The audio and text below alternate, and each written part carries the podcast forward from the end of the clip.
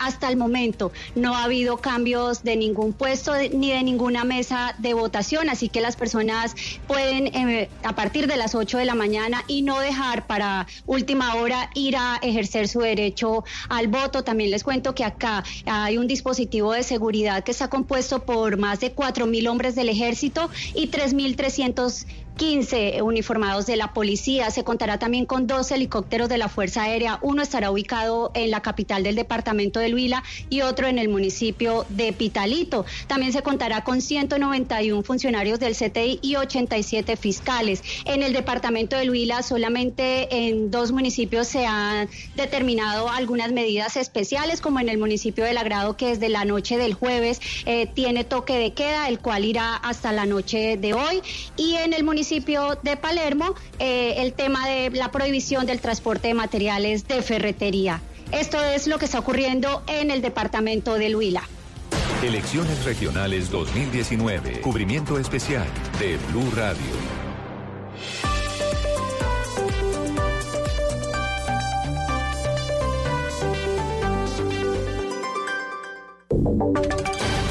Voces y sonidos de Colombia y el mundo en Blue Radio y bluradio.com, porque la verdad es de todos.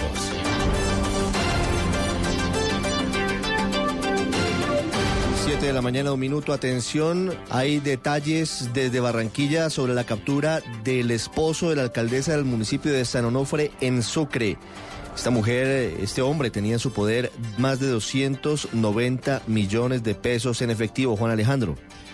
Sí, Ricardo, eh, bueno, eh, mediante planes de registro y control de vehículos, planes rutinarios que realizaba la Policía Nacional, esto en el kilómetro 15 de la vía que conduce a de Cincelejo a Toluviejo, la policía capturó a una persona que llevaba consigo una cuantiosa suma de dinero. Luego, después de verificar su identidad y confirmar sus datos, se estableció que se trata de Oscar Segundo Silgado Teherán, quien es esposo de la alcaldesa de San Onofre, Sucre, Maida Balseiro López. El procedimiento, como acabamos de decir, se realizó en la vía de Cincelejo a Tolu Viejo, dentro del vehículo en el que se movilizaba Silgado Tirán.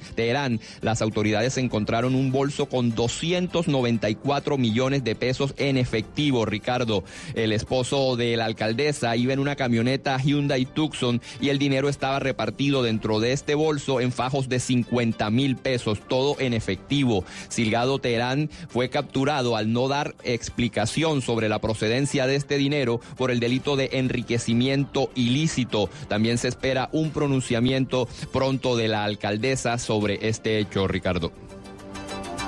Siete de la mañana, 13 minutos. Eh, gracias, Juan Alejandro. Y atención porque hay desarrollos a la información que les estábamos entregando esta mañana en el eh, departamento del Meta.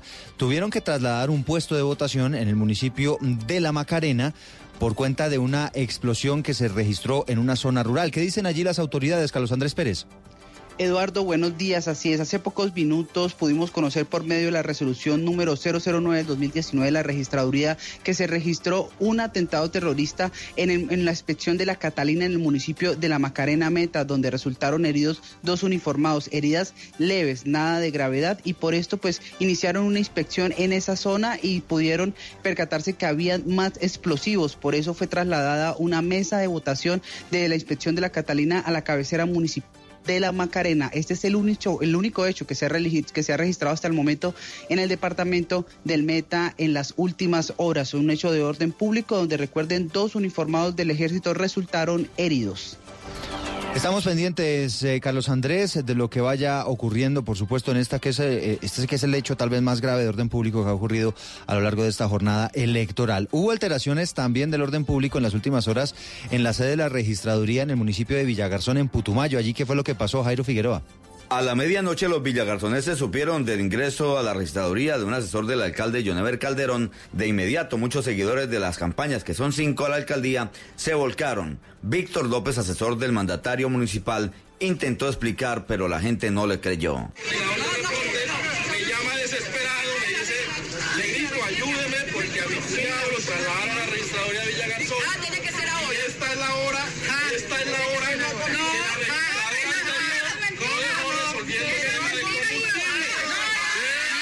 Carlos Delgado, líder cívico, se mostró inconforme. Un amigo eh, muy cercano al alcalde municipal entró anoche a la registraduría del Estado Civil según parece, se estaba eh, organizando la parte logística que tuvieron tres meses de organizar, de dar el combustible. La ciudadanía le pidió a la registraduría una explicación del por qué dejó para última hora solucionar temas de logística. Invocó a Jairo Figueroa, Blue Radio.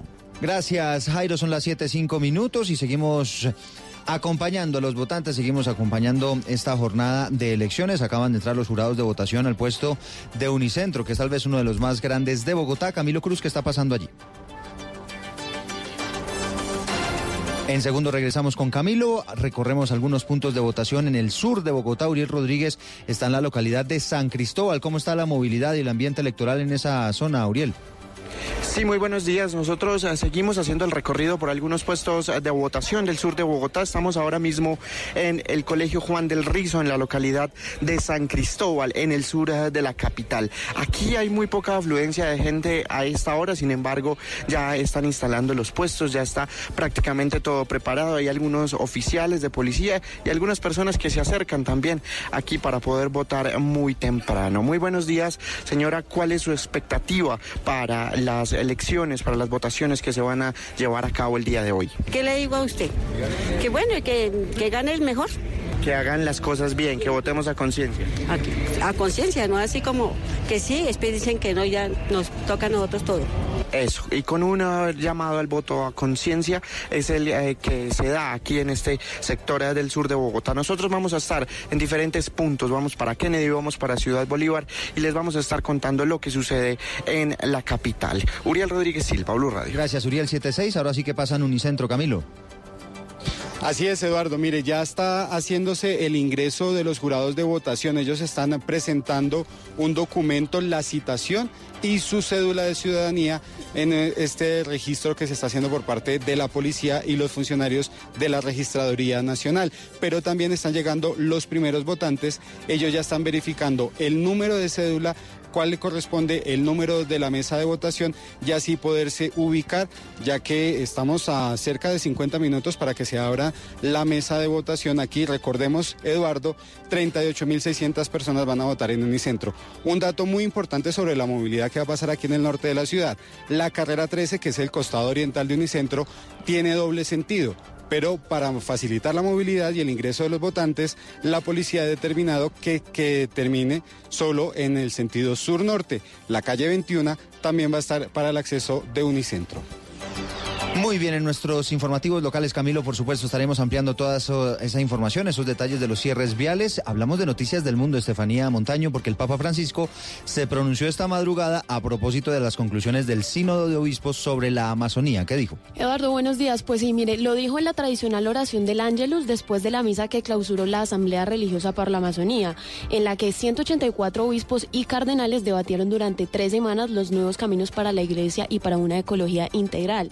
El Papa Francisco dijo, el grito de los pobres junto con el de la tierra nos llegó desde el Amazonas. Después de estas tres semanas no podemos fingir que no, no lo hemos escuchado.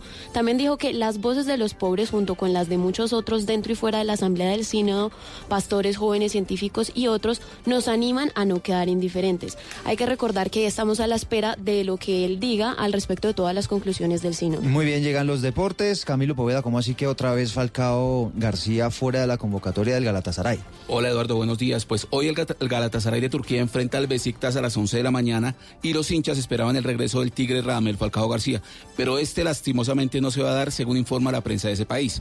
La baja de Falcao se debe al problema que tiene el delantero colombiano en el talón de Aquiles, que lo tiene realizando un trabajo diferenciado en los entrenamientos. Pese a que Falcao viajó a Madrid a recibir un tratamiento especial para mejorar el estado del tendón, la recuperación de la lesión ha tardado más de lo previsto y ya empieza la preocupación tanto en el equipo como en el jugador. Galatasaray Besiktas que es uno de los clásicos allá en Turquía, ¿no? Contra el Fenerbahce y contra el, el Besiktas son los clásicos más fuertes del Galatasaray. Bueno, son las 7, 9 minutos, estamos con noticias, estamos con esta transmisión especial de Blue Radio en esta jornada de elecciones. Blue, Blue Radio. 27 de octubre, elecciones regionales 2019. Blue Radio presenta el cubrimiento especial más completo de las elecciones de gobernadores, alcaldes, diputados, concejales y ediles. De 6 a 9 de la mañana, un resumen informativo con el inicio de la jornada electoral en el país. De 9 de la mañana a 12 del día en Blue Jeans, edición electoral. La manera más cómoda de completar la mañana del domingo en medio de los comicios. A las 12 del día, ¿cómo van las elecciones? Una hora de actualización informativa con lo más importante de la jornada. A la una de la tarde, información, opinión y humor en Voz Populi, edición electoral. Y a las 4 de la tarde, el cierre de urnas y los resultados analizados por Néstor Morales y el equipo de Mañanas Blue. 27 de octubre, elecciones regionales por Blue Radio y bluradio.com. La nueva alternativa.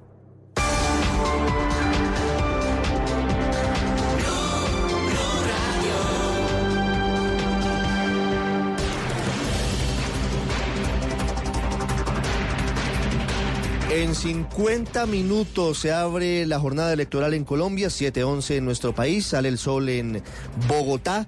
Estamos eh, acompañándolos de manera permanente desde las 6 de la mañana y estaremos hasta finalizar esta jornada electoral, hasta las 8 de la noche, reportando lo que pasa en nuestro país. Hay muchos riesgos electorales el día de hoy entre ellos, como le hemos venido hablando, la transhumancia electoral y la participación en política de funcionarios, de servidores públicos. Diego. La jornada electoral que se está desarrollando en el país ha estado marcada por riesgos electorales que han sido manifestados desde diferentes entidades. En el último reporte de la plataforma Uriel se habla de la recepción de más de 5.000 quejas, algunas de ellas relacionadas con la participación en política de servidores públicos, corrupción al sufragante y transhumancia electoral. Desde la Fundación Paz y Reconciliación, su director León Valencia registra con preocupación el incremento de la violencia política. La violencia electoral que ha vivido el país un poco diferente a lo que vivimos en 2015 y 2018. Ha, ha habido unos 177 casos de violencia electoral con 230 víctimas y 22 asesinatos de gente vinculada directamente a la campaña electoral y eso es otra vez mucha sangre en, en, la campaña electoral. La misión de observación electoral coincide en esta preocupación sobre violencia política, especialmente en zonas como Cauca, Arauca y Chocó. Alejandra Barrios, eh, directora de esa entidad, habló de riesgos electorales que se han detectado. Si estamos hablando en términos de riesgos indicativos de fraude electoral, estamos hablando de la transhumancia electoral, hablando al mismo tiempo de la compra de votos, de la participación indebida de los funcionarios públicos en política y de la oferta de bienes y servicios para favorecer can candidaturas. Desde la Procuraduría, el jefe del Ministerio Público, Fernando Carrillo, dijo esta semana que varios municipios del país están en alerta roja. Hay más de 300 municipios que tienen indicadores preocupantes en materia de riesgo electoral, de violencia electoral, de debilidades institucionales, de posibilidad de compra de votos. Hoy se elegirán gobernadores, alcaldes, diputados, concejales y ediles. 7-13 minutos, Wilson. Cifras, datos de la jornada de hoy. Sí, señor. Cifras, 117.823 candidatos inscritos. Bueno, hay que recordar, Ricardo, que fueron revocadas cerca de 1.500 candidaturas. Sí, señor. Así que hay que restar de ese número acumulado. Los jurados de votación, 728.027 personas participando de esta jornada. Las mesas de votación, 107.305, que están incluidas en 11.589 puestos de votación. 7-13 minutos. Vamos al puesto de mando unificado en la Policía Nacional en el CAN. César Chaparro, ¿alguna novedad, algún reporte de alteración del orden público hasta ahora en Colombia?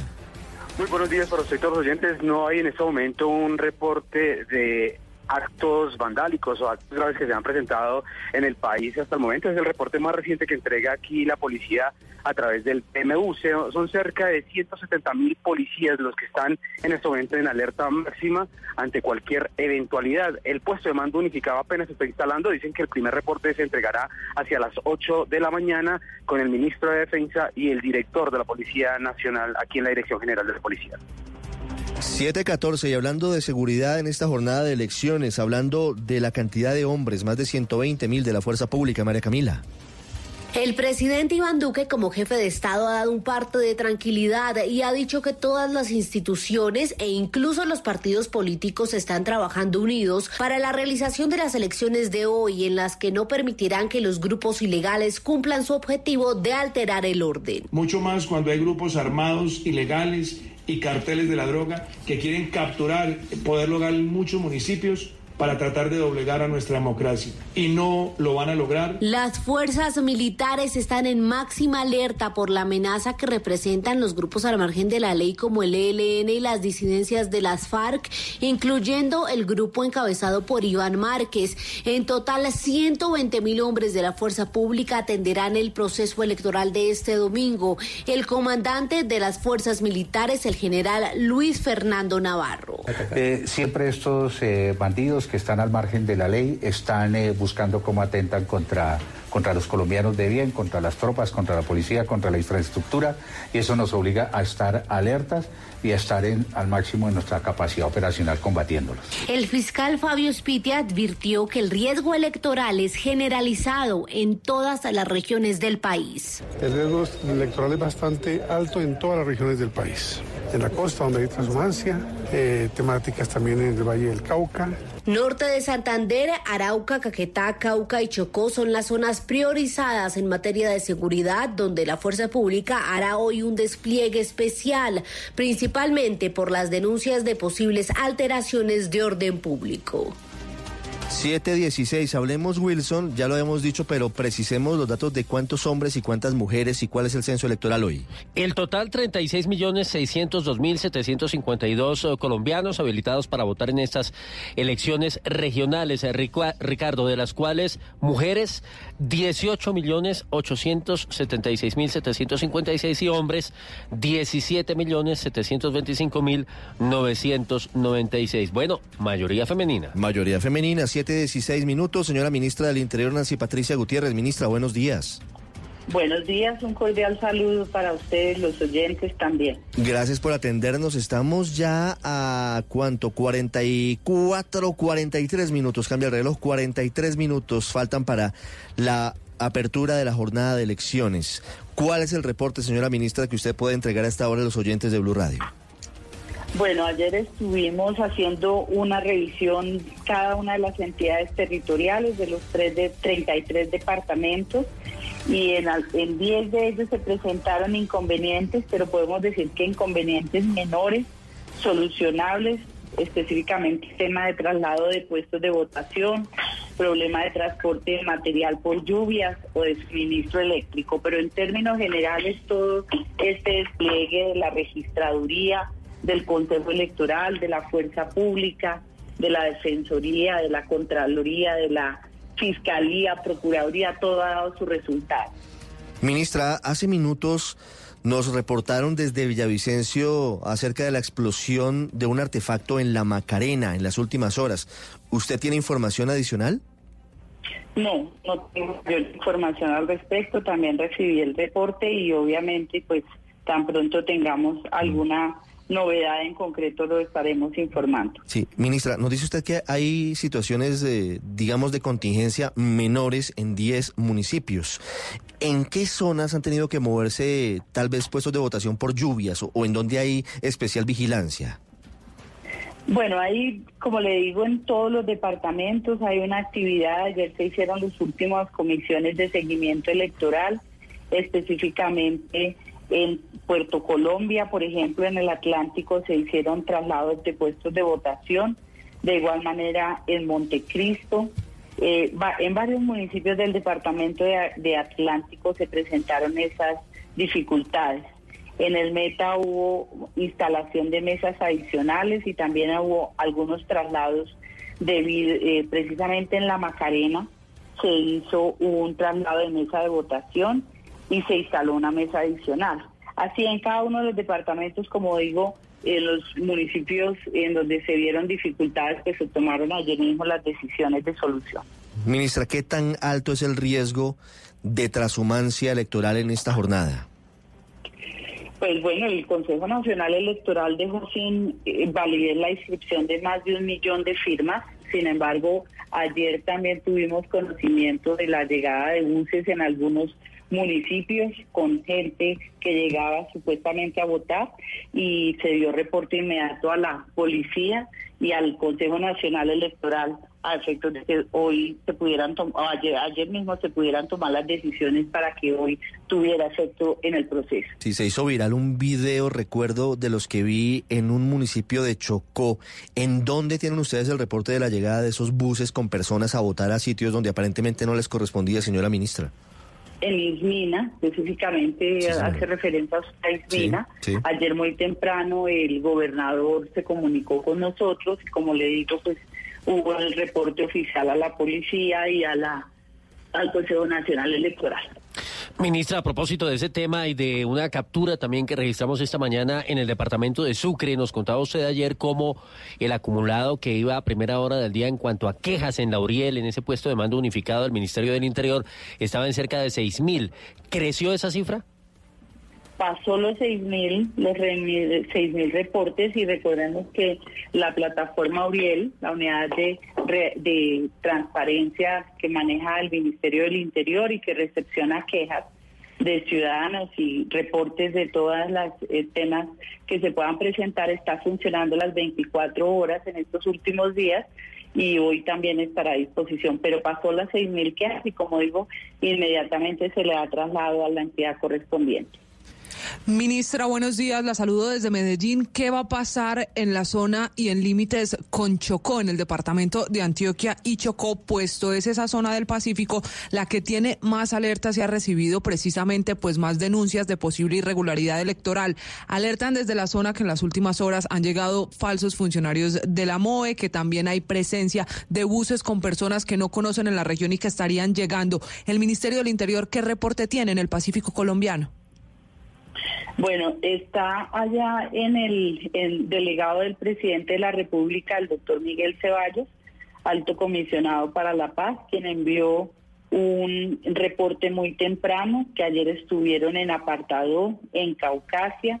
Efectivamente, eh, también los temas que tienen que ver con eh, el municipio de Bello, de apartado, se han tratado con mucha responsabilidad por parte de la fuerza pública en coordinación con las autoridades.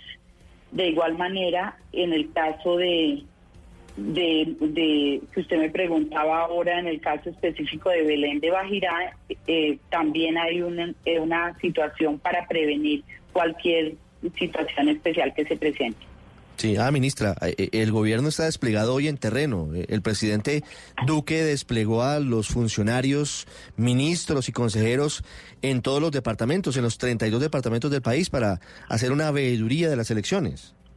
Sí, exactamente. El presidente delegó a los ministros y altos consejeros presidenciales para estar en el terreno.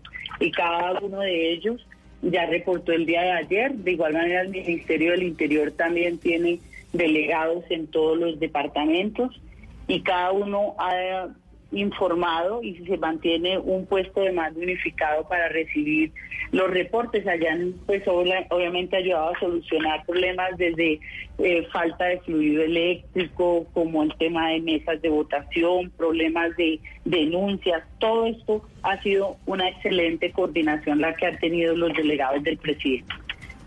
Ministra, le pregunto desde Bucaramanga, ¿le han reportado alguna novedad en la zona del Catatumbo, eh, allí donde se han presentado algunos problemas en los últimos días? Y si le han reportado algún enfrentamiento entre el ejército y la guerrilla del ELN en el sur de Bolívar. 7.23 minutos, Javier, permítame que se cayó la llamada, sí señor, perdimos la comunicación con la ministra, pero importante lo que nos cuenta de Ismina, importante lo que nos cuenta del aumento en el número de denuncias recibidas en, en Lauriel, Wilson. Sí, ya pasa de 6.000 eh, la cifra acumulada, Ricardo. Eh, nos comentaba la ministra cómo el tema justamente de la transhumancia es preponderante en ese peso de las denuncias, también en la participación en política y lo que usted decía, las irregularidades aparentemente que fueron puestas en conocimiento muy rápidamente de la policía y de otras autoridades para evitar que se presente una situación de fraude en el departamento del Chocó, de manera pues que estamos muy pendientes de eso. También importante, por supuesto, en materia pedagógica, poder contarle a la gente dónde cuando vea alguna situación irregular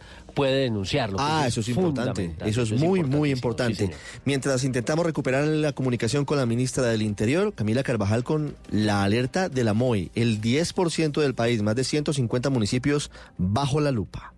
Las elecciones de este domingo en Colombia representan un riesgo en 152 municipios del país donde se activaron las alertas por actos violentos o por algún delito electoral, alertas que ha activado la misión de observación electoral, la MOE. De acuerdo con el mapa de riesgo, en regiones como la Sierra Nevada de Santa Marta, Arauca, Guaviare, Caquetá, el norte de Antioquia, el Magdalena Medio y los departamentos del Pacífico, es probable algún hecho de violencia o algún delito como corrupción o constreñimiento en esta jornada electoral. En el país las alertas también las activó el procurador Fernando Carrillo. Hay más de 300 municipios que tienen indicadores preocupantes en materia de riesgo electoral, de violencia electoral, de debilidades institucionales, de posibilidad de compra de votos. Hemos prendido todas las alarmas. De esos riesgos que habla el procurador, en Antioquia hay 32 municipios en riesgo, en Nariño 16 y en Cauca y Valle del Cauca 13 respectivamente. El caso del departamento del Chocó merece un capítulo aparte. Llega a esta jornada electoral con el 73% de sus municipios en alerta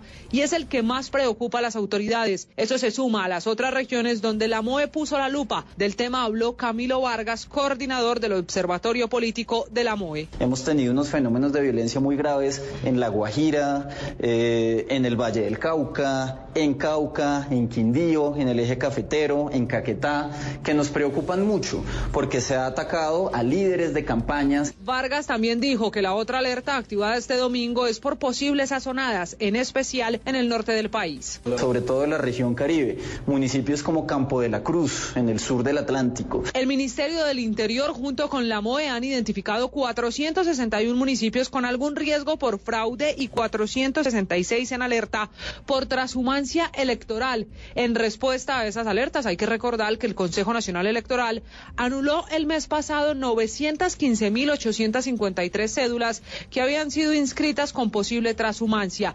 Finalmente, la frontera con Venezuela, la Amazonía y el Pacífico son ese corredor en el que también está la lupa por 105 municipios en alerta por cualquier tipo de violencia electoral. Camila Carvajal, Blue Radio. 727 minutos. Vamos precisamente a hablar de lo que está ocurriendo en Arauca, en Chocó, en el Bajo Cauca y en el Cauca, que son las zonas con mayores dificultades en materia de riesgo de violencia y de coacción armada. Estamos eh, además informando hoy sobre la situación de las heridas leves de dos soldados en la Macarena en el departamento del Meta, Damián.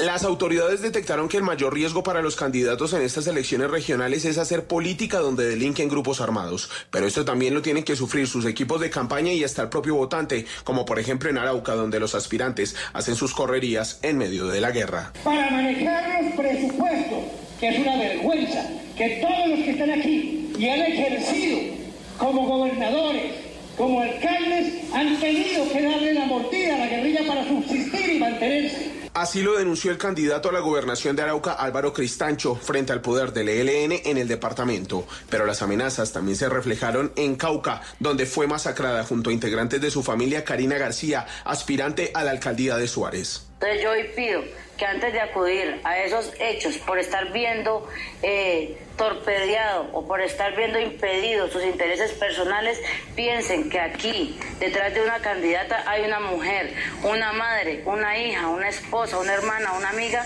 que puede salir herida o salir afectada. Por hechos como estos es que el Ministerio de Defensa ha decidido que de los 165 mil uniformados dispuestos para las elecciones de hoy, enviarán refuerzos a Arauca, Cauca, norte de Santander, Nariño, Atlántico, Bajo Cauca, Chocó, Valle del Cauca y la isla de San Andrés. Al respecto, el ministro Guillermo Botero. La fuerza pública ya está en el 100% de los puestos de votación. El material electoral ha sido entregado y hemos tomado todas las medidas pertinentes para que estas elecciones transcurran con toda la normalidad. Sin embargo, estas alertas también han sido emitidas por asesinatos de candidatos a alcaldías y a consejo, además de enfrentamientos entre los propios aspirantes, sobre todo a las alcaldías, el rearme que anunciaron las nuevas disidencias de las FARC lideradas por Márquez y Santrich, la presencia de narcotráfico, grupos armados y posibles hechos de corrupción. Damián Landines, Blue Radio. Por supuesto, Damián, gracias. El acompañamiento de los organismos de control es fundamental en esta jornada de elecciones. La veeduría que hacen eh, la Procuraduría, la Defensoría del Pueblo y también la Fiscalía que maneja el tema penal en caso que sea necesario cuando se presentan casos evidentes de irregularidades. ¿Cuál es el dispositivo, Silvia Charri? Sí, pues son 8.894 funcionarios judiciales, entre fiscales, asistentes e investigadores, los que acompañarán este certamen democrático.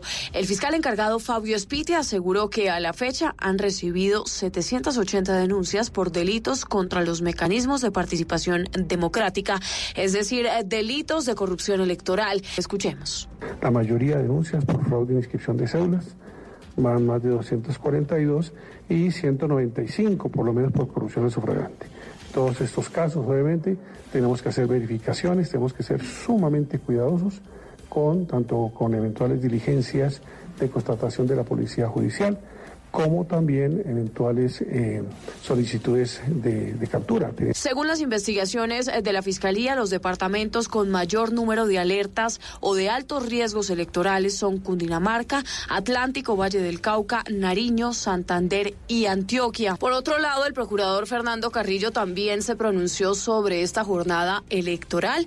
Aseguró que expidió la directiva 08 sobre el cumplimiento de las reglas de participación en política de funcionarios en las elecciones territoriales. Recordó que en participación en política todos los servidores públicos están sometidos a los límites establecidos en la Constitución, es decir, que no pueden utilizar su cargo para favorecer o respaldar causas políticas de aspirantes a cargos de elección popular, ni usar sus cargos como medio de presión sobre los ciudadanos. Escuchemos.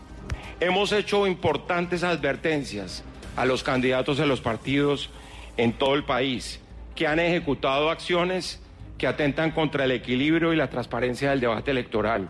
Y lo seguiremos haciendo. Y esta es la base de las investigaciones. Y hemos denunciado ante la Fiscalía la comisión de conductas de carácter penal.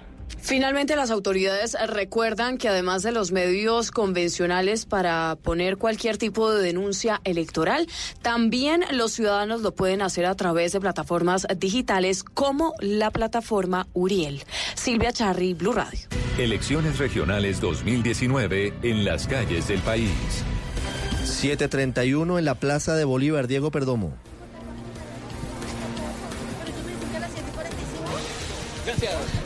Pues eh, Ricardo, le cuento que ya se está de, disponiendo todo aquí en este lugar para lo que será la apertura oficial. Estará el registrador nacional, estará el presidente del Consejo Nacional Electoral, Hernán Penagos. Han llegado algunas autoridades, algunas personas eh, de la misión de observación internacional que estará acompañando esta jornada eh, de las elecciones. Señor registrador eh, distrital, rápidamente, ¿cuántas mesas están dispuestas aquí en la Plaza de Bolívar? 16.236 mesas en 816 puestos de votación a lo largo y ancho de nuestras 20 localidades. 5.850.035 bogotanos podrán ejercer el derecho a partir de las 8 de la mañana. La invitación es, vamos temprano a ejercer nuestro derecho. Doctor Carlos Coronel, eh, ¿total normalidad para esta jornada aquí en Bogotá? Absolutamente. Desde las 3 de la mañana estamos en un operativo de entrega de los kits electoral, el material electoral a todos los puestos de votación. Pues eh, esta es la información desde la Plaza de Bolívar. Como les eh, decíamos, ya todo está dispuesto para la apertura oficial de las votaciones en todo el país. En pocos minutos llegará el registrador nacional. Ya hay filas en Unicentro, la gente lista para votar, Camilo Cruz. Así es, Ricardo, hay por lo menos 30 personas que son eh, votantes que ya se encuentran aquí realizando las filas que decidieron madrugarle a ejercer su derecho al voto. Se está terminando en este momento el proceso de ingreso de los jurados de votación y recordemos a las 8 de la mañana inician las votaciones. La policía nos informa que faltando un cuarto para las 8 se va a permitir el, el primer ingreso de los votantes para que ubiquen sus puestas de votación y estén listos a las 8 para votar. ¿Y qué pasa en Corferia? Silvia Patiño, buenos días. Buenos días, Ricardo, para usted y para todos los oyentes. Estamos aquí, por supuesto, desde el punto de votación, el más grande, no solamente de Bogotá, sino del país.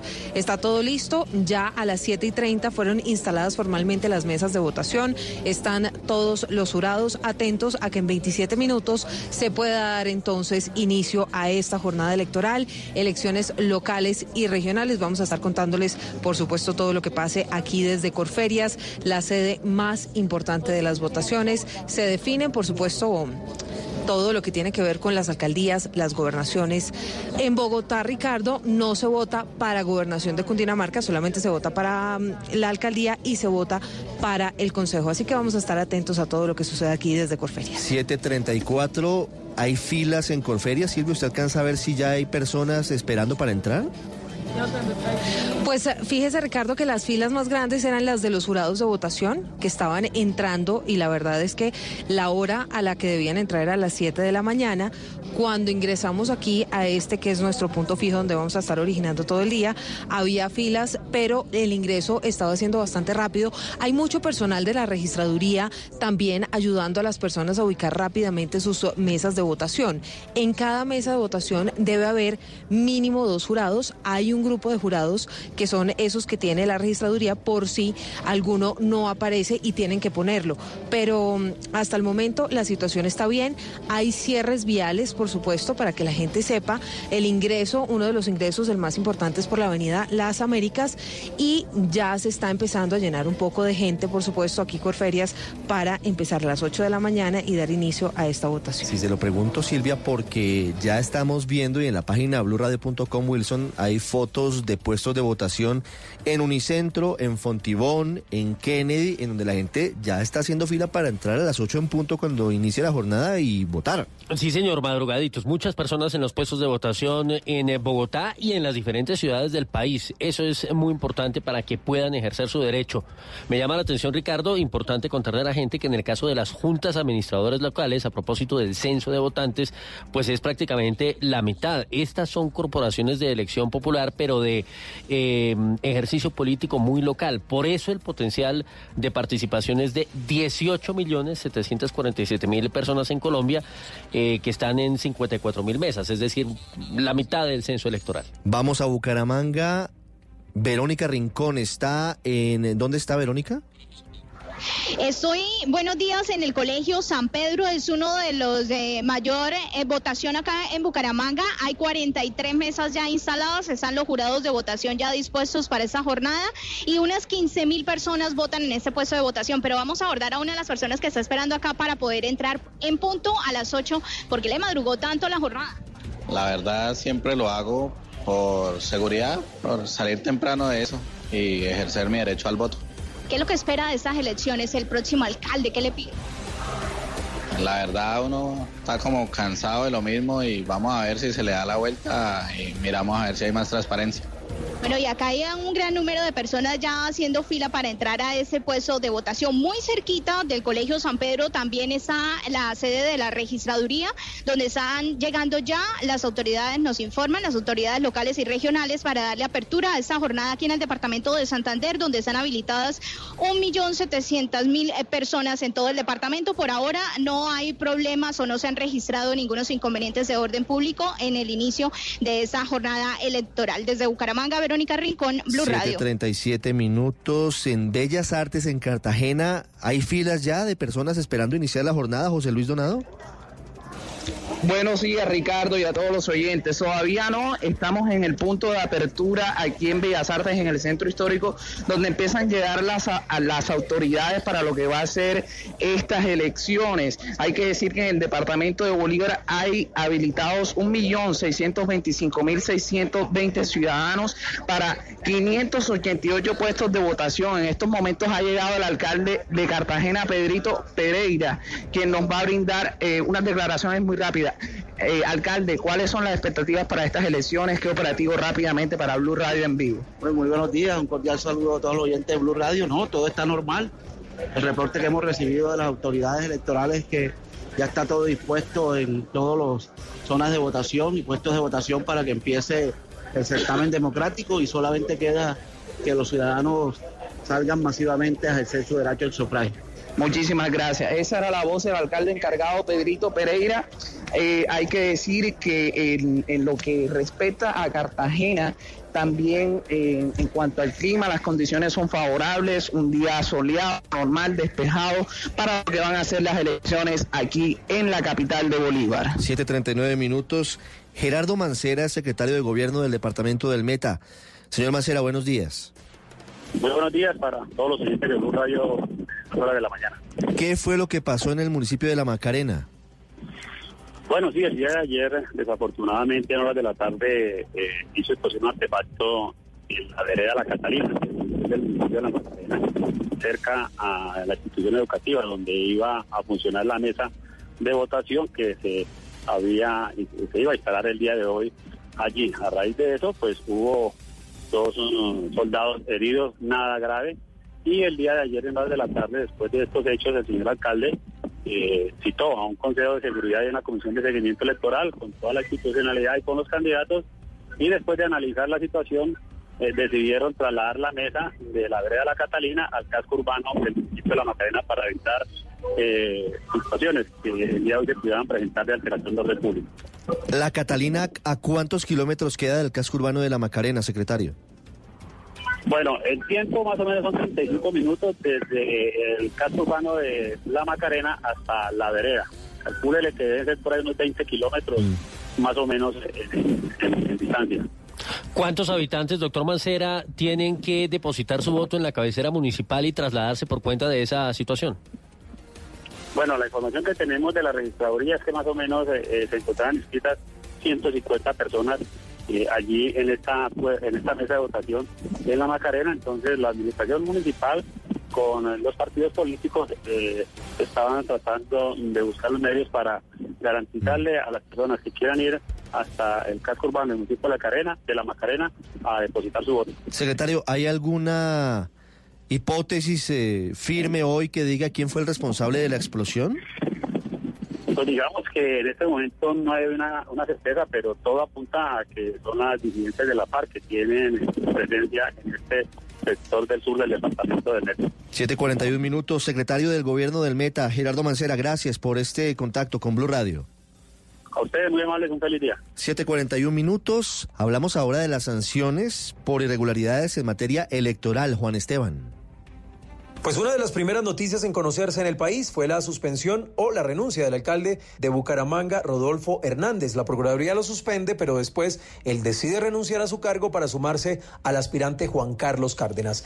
Esta, una de las grabaciones en las que Hernández se defiende de los señalamientos y de la suspensión de la Procuraduría. Que los politiqueros están comprando votos a 250 mil pesos por casa. No voten por un alcalde politiquero, voten por un alcalde de los ciudadanos. Se suspendió también al alcalde de Popayán, César Gómez, quien apoyó a la candidata Rosalba Joaquí, y también se suspendió al alcalde de Pereira, Juan Pablo Gallo, por tres meses por presunta intervención en política. Lo que se busca determinar es si le habría solicitado respaldo a contratistas de su administración para apoyar campañas, por ejemplo, a la alcaldía, a la asamblea departamental y a la gobernación de Risaralda. También se suspendió al alcalde de Casillas Meta, Víctor Gutiérrez. El apoyo que nos ha dado y uno por esa parte y dos, pues tratar de dejar a alguien en la alcaldía que siga con el proceso. Esta fue una de las grabaciones que se conoció, pero también las denuncias en Villavicencio indican que el alcalde de la ciudad, Wilmar Barbosa, estaría presuntamente favoreciendo al candidato Fabián Torres. En Yopal también se mencionó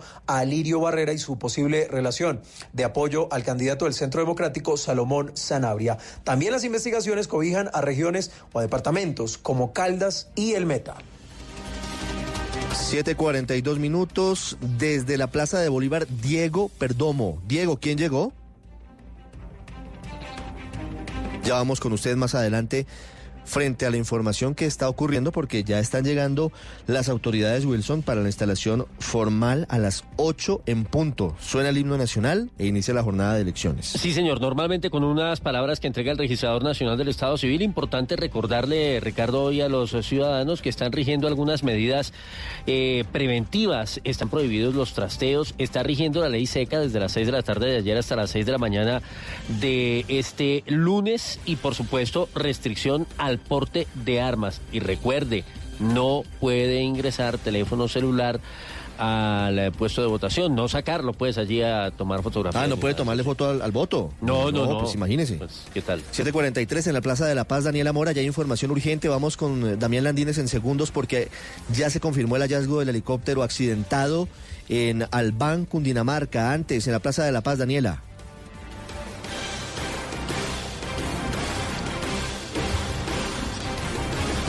Vamos a estar eh, en Barranquilla, en la Plaza de la Paz, en cualquier momento, con la información que hay en ese sitio del país. Leemos a esta hora el comunicado de la Fuerza Aérea Colombiana mientras conectamos a Damián Landines para que nos cuente qué detalles se conocen sobre esta situación. Muy importante lo que está ocurriendo porque dice lo siguiente, la Fuerza Aérea Colombiana confirma el hallazgo del helicóptero FAX 0006. La Fuerza Aérea Colombiana se permite informar a la opinión pública que en la madrugada de hoy reanudó las operaciones de búsqueda y rescate del helicóptero Bell 412 FAX 0006 a las 6 y 5 horas, aprovechando las condiciones atmosféricas favorables en la zona. En una operación aérea se logró confirmar el hallazgo del helicóptero siniestrado. ¿Qué más dice el comunicado, Damián? Bueno, Ricardo, muy buenos días. A esta hora la Fuerza Aérea emite este comunicado en donde lo, comande, lo comparte como tal el Comando Aéreo de las Fuerzas Militares, como tal que ha sido encontrado el helicóptero siniestrado. Recordemos este helicóptero Bell 412 de placa número 0006 estaba específicamente en un cerro conocido como el Monasterio Pereda La Victoria, municipio de, Al de, Albán. La noticia en estos momentos es que se logra confirmar el hallazgo del helicóptero siniestrado y además también que han logrado llevar hasta el punto personal de rescatistas de la Fuerza Aérea quienes a esta hora pues realizan labores de búsqueda de los tripulantes. Sobre esas personas, esos dos oficiales y los cuatro suboficiales que están pues eh, implicados o involucrados más bien en este incidente, pues espera que en las próximas horas el personal de rescatistas pueda confirmar la condición de estas seis personas y dar continuidad asimismo al proceso de rescate de la aeronave. Ricardo. 745, Damián. Entonces, se confirma que el helicóptero se accidentó. No se confirma qué pasó con los seis tripulantes, porque apenas están llegando al sitio. Es correcto, sí señor. Se confirma, ya desde ayer el general Ramsés Rueda, comandante de la Fuerza Aérea, había confirmado que se había declarado en estado de siniestro este avión. Se confirma que sí se accidentó. Helicóptero. Que lo encontraron específicamente allí en donde le digo Ricardo, en la vereda La Victoria. 745 en Corferias. Vamos a ir en segundos. Antes en la Plaza de Bolívar, María Camila Roa. Hola Ricardo, los saludo ya desde el puesto 1 que queda pues en la entrada del Capitolio Nacional donde está todo listo para que venga el presidente Iván Duque a abrir esta mesa de votación que recordemos es donde vota el primer mandatario pero también la vicepresidenta, expresidentes, el mismo registrador, el alcalde de Bogotá, incluso la ministra de Interior Nancy Patricia Gutiérrez. Estamos viendo como los jurados de votación de esta mesa están siendo instalados y están abriendo ya el material electoral y el secretario general del Senado Gregorio El Hash es quien está supervisando pues que todo esté en orden. Aquí vota el presidente Iván Duque a las 8 de la mañana y posteriormente hará una declaración a los medios de, comunicación y también hará por supuesto Ricardo esa invitación para que los colombianos salgan a votar. Después el presidente Iván Duque se dirigirá a las 10 de la mañana a la Dirección General de la Policía al puesto de mando unificado y su agenda termina, eh, Ricardo, a las 12 del mediodía en el Centro de Capacidades para la Ciberseguridad de Colombia. Elecciones Regionales 2019. Cubrimiento especial de Blue Radio.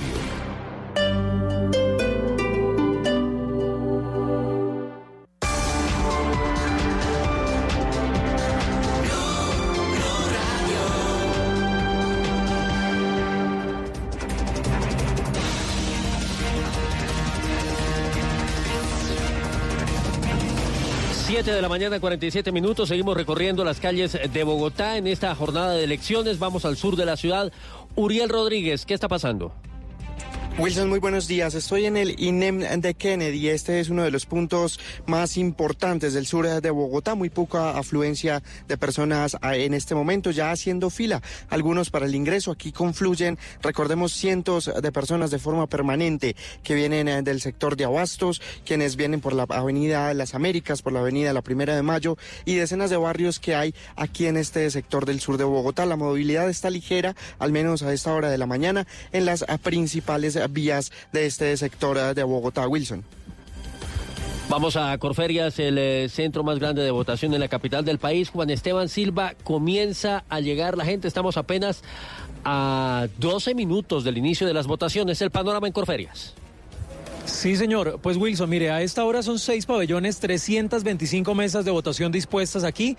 El ingreso de los jurados de votación se está haciendo con total normalidad. Hay que destacar además la agilidad. Recordemos, son en promedio dos jurados de votación por mesa. Estamos hablando de 500 a 600 jurados de votación aproximadamente. Solo se permite el ingreso, Wilson, de vehículos acreditados por la Avenida Las Américas, la carrera 40 al sector de Corferias.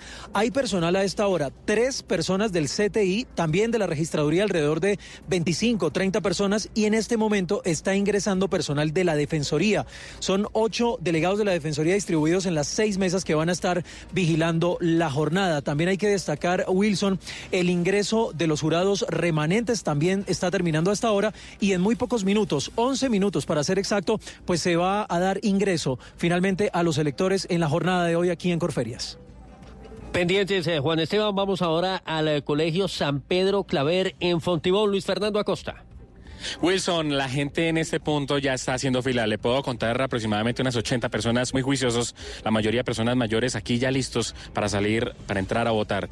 El llamado para la gente eh, y con la voz de ustedes mismos para que salgan temprano. Que salgan temprano a votar, a cumplir con el deber ciudadano. Hay que votar. Muchísimas gracias. El, hay una fila, eh, Wilson, de hombres y de mujeres, nos dice la policía, a un lado mujeres y al otro lado hombres para hacer más ágil el ingreso y la requisa, el procedimiento de requisa al ingreso al puesto de votación aquí en la localidad de Fontibón. Sí, señor, seguimos uh, con la gente en los puestos de votación. María Pía Volgemuth, ¿dónde se encuentra? Hola Wilson, buenos días. Estamos en Santa Paula en la carrera 13A con 107. Este es el puesto en el que va a votar el candidato Miguel Uribe Turbay. Hay una fila en este momento y mucha tranquilidad. Estamos con un ciudadano. Muy buenos días. Hola, muy buenos días. ¿Usted por qué vino tan temprano a votar? Es casi el primero en la fila. Bueno, precisamente porque eh, evitar congestión eh, y pues eh, ejercer el derecho al voto de una manera temprana y evitar después lluvia, que en esta época está lloviendo más o menos al el mediodía, precisamente por eso. Bueno, muchísimas gracias. Y bueno, Wilson, acá estamos esperando a que venga el candidato Miguel Uribe, estamos muy pendientes de este, puesto, de este puesto de votación que por ahora está en total calma. Muy bien, regresamos a la Plaza de Bolívar. Diego Perdomo, ¿cómo están eh, las cosas? ¿Ya llegó el registrador? ¿Está todo listo? Pues eh, Wilson, le cuento que ya todo está dispuesto. En pocos minutos va a iniciar el acto de apertura de las elecciones en todo el país. Va a estar el registrador nacional, va a estar eh, la ministra del Interior, también va a estar el presidente del Consejo Nacional Electoral, a quien saludamos, a doctor eh, Penagos, de parte del CNE. ¿Cuál es el balance que se puede entregar a escasos minutos de que arranque esta jornada electoral? Bueno, lo primero, ya las decisiones claras en materia de transhumancia eh, de revocatorias de candidatos y de cuentas claras. Tenemos nuestros tribunales de garantías en todo el territorio nacional, en cada uno de los departamentos, en los, en los puestos de mando unificados, atento a las circunstancias que se ocurran en el día y un llamado a todos los ciudadanos para que salgan a votar, para que elijan bien, para que lo hagan temprano. Eh, hoy se votan por HAL, consejos, asambleas, alcaldías y gobernaciones y ese proceso va a ser un poco más largo, así que necesitamos que se haga muy rápido de tal manera que no tengan dificultades al final de la tarde. Pero todo dispuesto y con la tranquilidad de que el día de hoy transcurra con normalidad. Doctor Penagos, eh, muchas gracias. Ya también eh, llega a este punto de la Plaza de Bolívar el alcalde de Bogotá, Enrique Peñalosa. Todo dispuesto, así que vamos a estar atentos desde Blue Radio, llevando todas las incidencias de esta jornada electoral. Regresamos al departamento del Meta. Lo último, Carlos Andrés Pérez.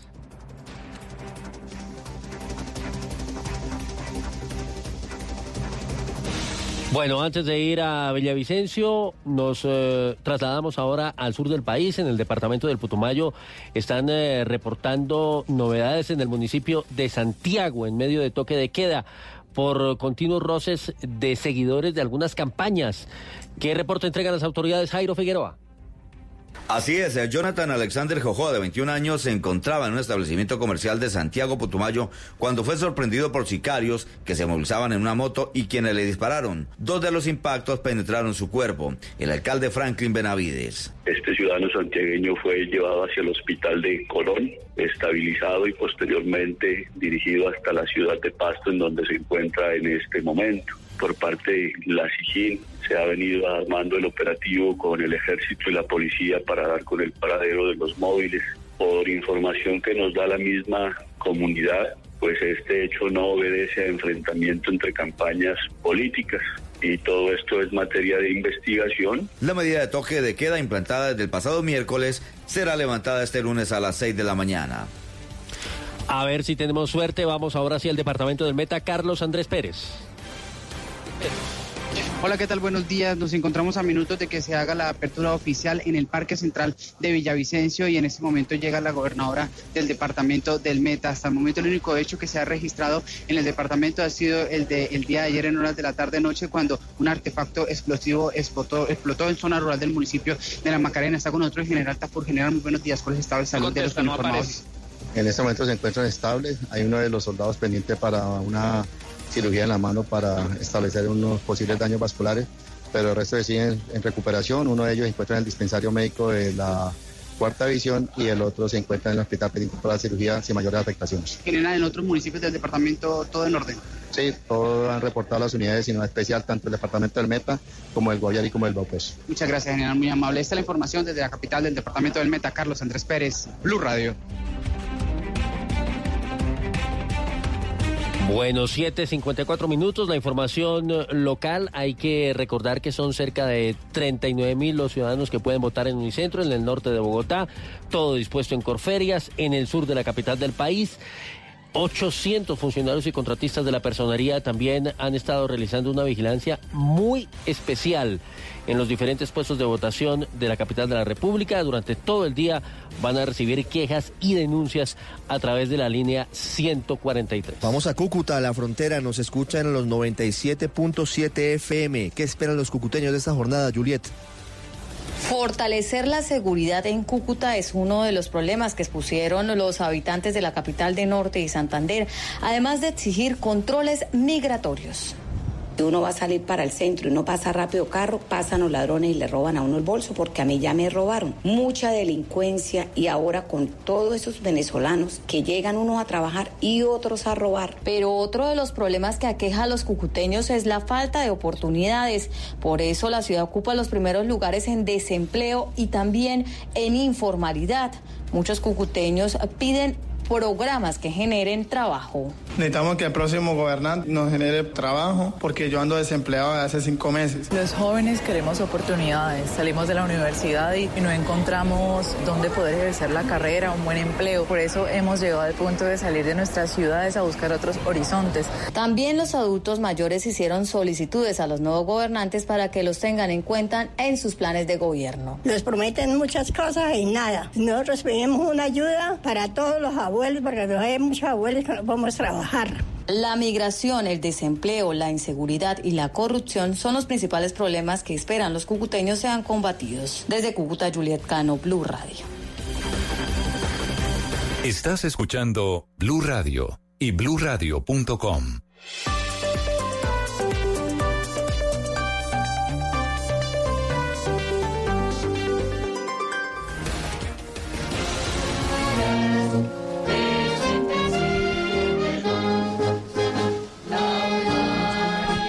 757, el Batallón Guardia Presidencial hace presencia en la Plaza de Bolívar. Escuchamos el himno nacional que da inicio a la apertura de la jornada de elecciones.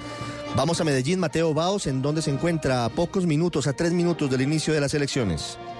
Así es, Ricardo, muy buenos días. Pues me encuentro en la gobernación de Antioquia, donde a esta hora el gobernador Luis Pérez, el alcalde de Medellín, Federico Gutiérrez, y el alto comisionado para la paz, Miguel Ceballos, quien es el delegado del gobierno nacional, instalan oficialmente las elecciones en Antioquia. Ya en contados tres minutos, pues sonará el himno nacional aquí en la Alpujarra para dar eh, oficialmente apertura a estas elecciones regionales. Recordemos, son en total 4.869.481 personas las que están habilitadas para votar en los 125 municipios del departamento. Son 14.027 mesas de votación, 35 eh, de ellas instaladas en las diferentes cárceles del departamento. Hay noticias en eh, Antioquia porque hay traslado de algunos registradores, de algunos veedores, Camila.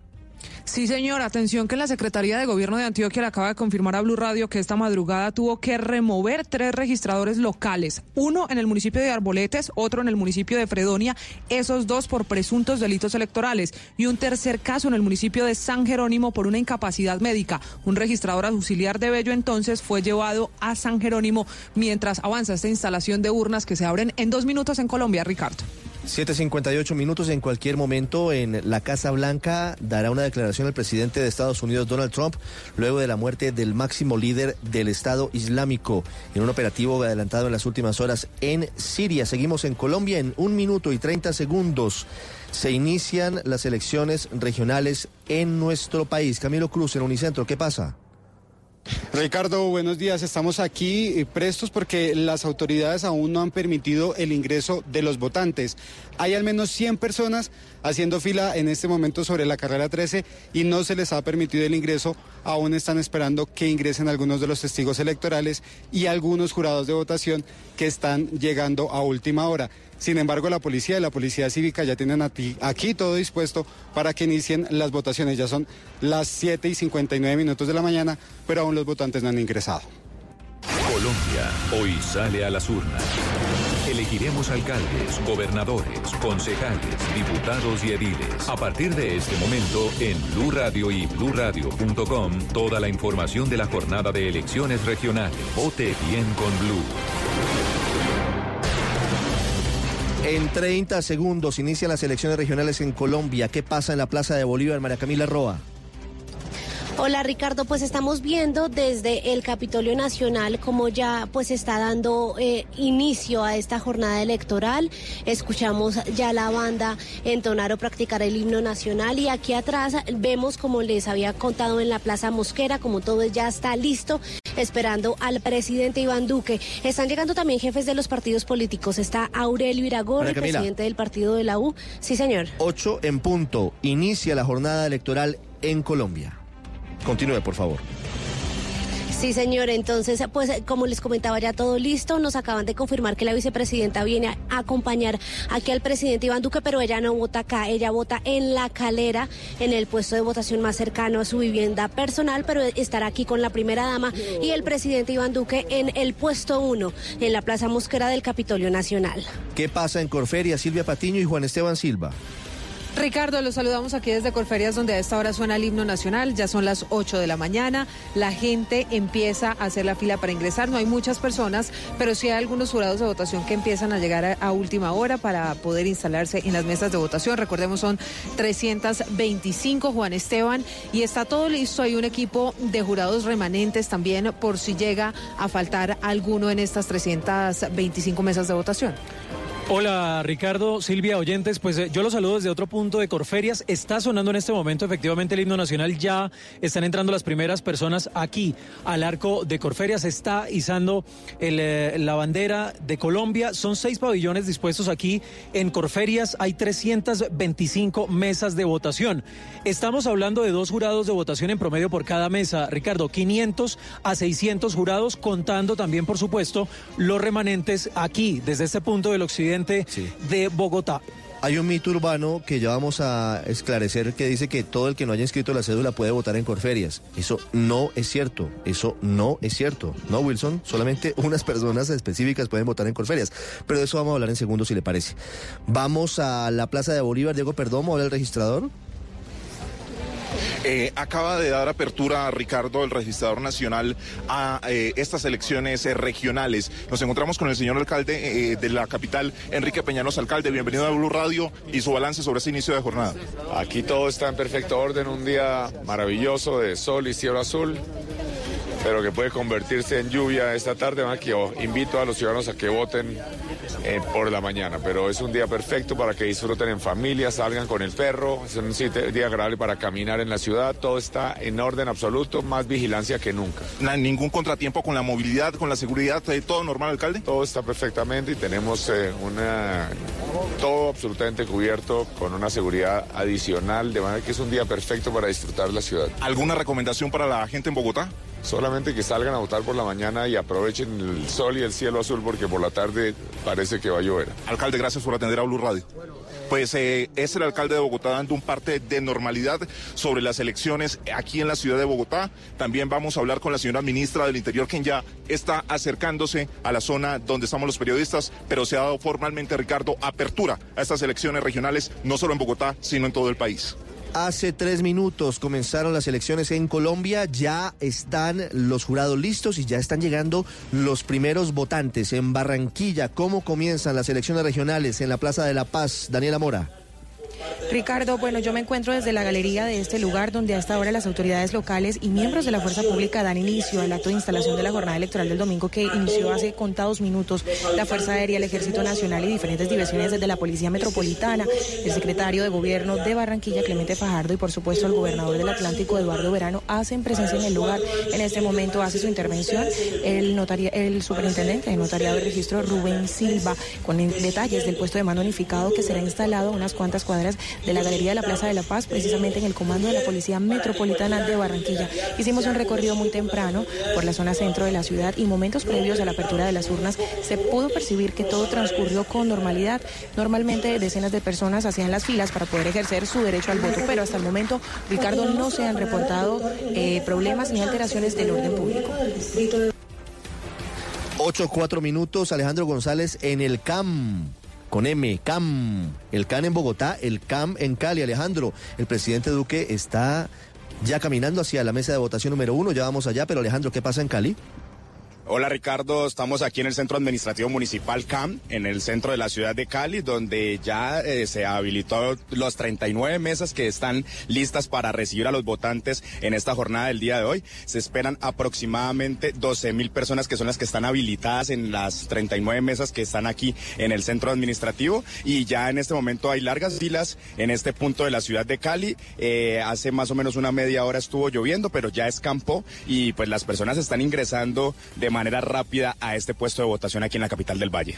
Ocho cinco minutos llega el presidente Duque a la Plaza de Bolívar en cualquier momento en compañía de la vicepresidenta Marta Lucía Ramírez, de su esposa, la primera dama de la nación, María Juliana Ruiz, para votar y para dar las primeras palabras formales de la apertura de las urnas de la jornada electoral en Neiva. Silvia Lorena, ¿cómo inicia la jornada de elecciones? Ricardo, muy buenos días. Así es, ya se dio apertura en la capital del departamento del Vila, en la Plaza de Banderas, y efectivamente ya en los diferentes puestos de votación ya las personas están llegando y les informo también a todos los ciudadanos, a todos los neivanos, que en todos esos puestos de votación que se han ubicado se encuentran las mesas de justicia para que quien tenga alguna denuncia lo pueda realizar. En ese momento estoy con el coronel Juan Carlos Restrepo, comandante de la policía del Huila, quien entrega un parte de normal al inicio de esta jornada electoral. Coronel, buenos días. Buenos días. Podemos referenciar que en los 37 municipios del departamento del Huila se hizo la apertura oficial de las elecciones sin ningún inconveniente.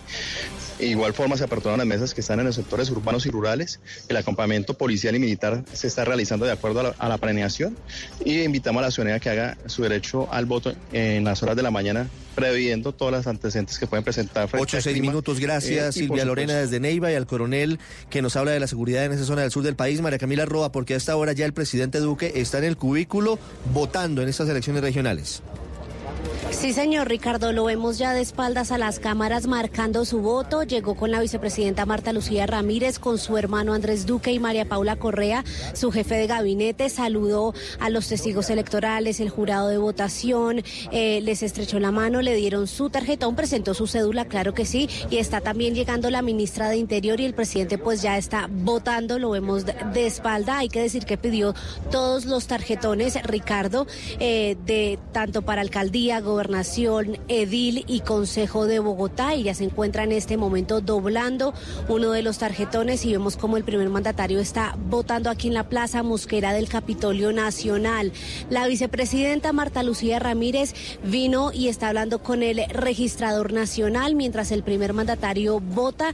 Hay que decir, Ricardo, que la primera dama también está inscrita en este puesto de votación para ejercer su derecho al voto y vemos también como en el otro puesto de votación votación, o más bien la otra mesa habilitada en este puesto de votación, está votando el secretario general del Senado, Gregorio El Hash. Listo, el presidente Iván Duque entonces toma ya sus tarjetones doblados, su tarjeta electoral doblada y se dispone a depositarlos. Vemos como ingresa uno, deposita uno, ya uno segundo más chiquito y finalmente el de gobernación y acaba de votar en estas elecciones No, no, no, pero- regionales pero el presidente Iván Duque. Pongámonos Sí, de acuerdo. A ver, una tarjeta electoral de alcaldía, otra tarjeta Sí, electoral señor. del consejo y otra tarjeta electoral de las juntas administradoras locales. En Bogotá no votamos para Sí, la gobernación señor, de Cundinamarca.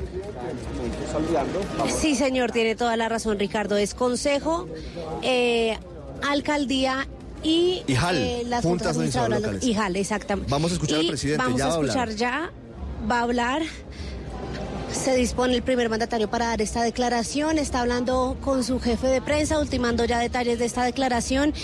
Y ya se dispone a dar esta declaración una vez se abrieron las urnas este 27 de octubre. 8 de la mañana, 8 minutos. El presidente Iván Duque, con la cédula en su mano izquierda, el certificado electoral en su mano derecha. ¿A qué da derecho el certificado electoral, Wilson?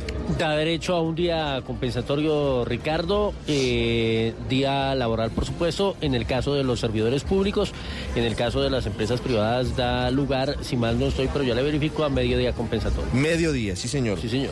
10% de descuento de matrícula universitaria en universidades públicas y 10% de descuento en trámites de pasado judicial y de libreta militar. Para los jóvenes, para los nuevos votantes es buenísimo. No, pues el tema de la, de la universidad Que si importante. funciona, claro, 8-9, Claro. el presidente Duque, con el registrador Juan Carlos Galindo, con la vicepresidenta Marta Lucía Ramírez. Y ya va a hablar el presidente, Mara Camila.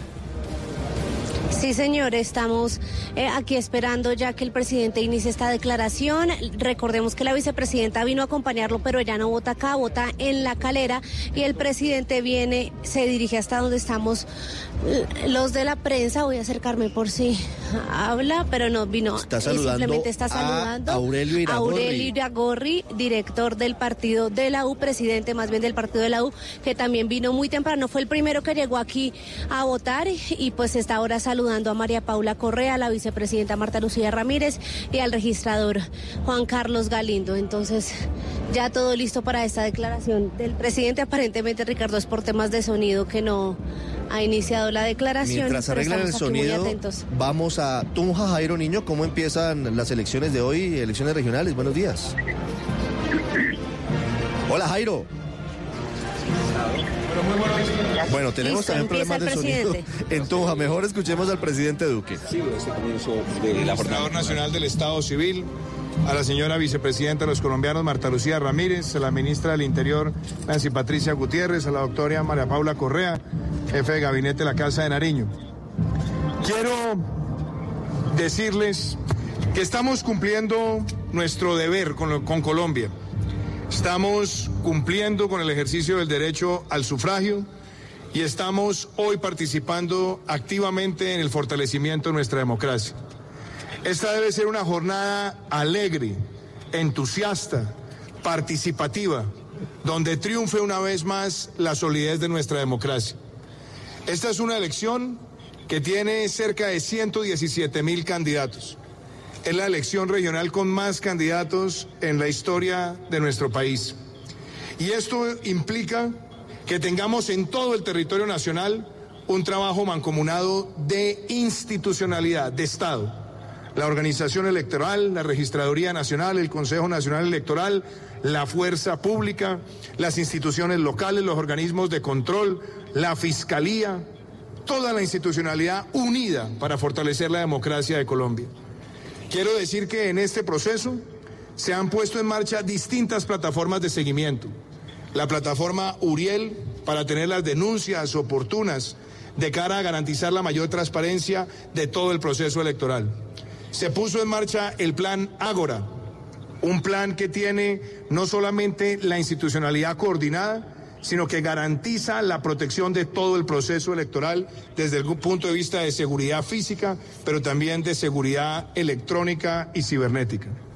Quiero felicitar al registrador, a toda la organización electoral por todos los preparativos para esta jornada, garantizar que llegue el material electoral a todo el territorio nacional y hoy esperamos que Colombia tenga una gran participación ciudadana. que los colombianos elijan a conciencia y bien.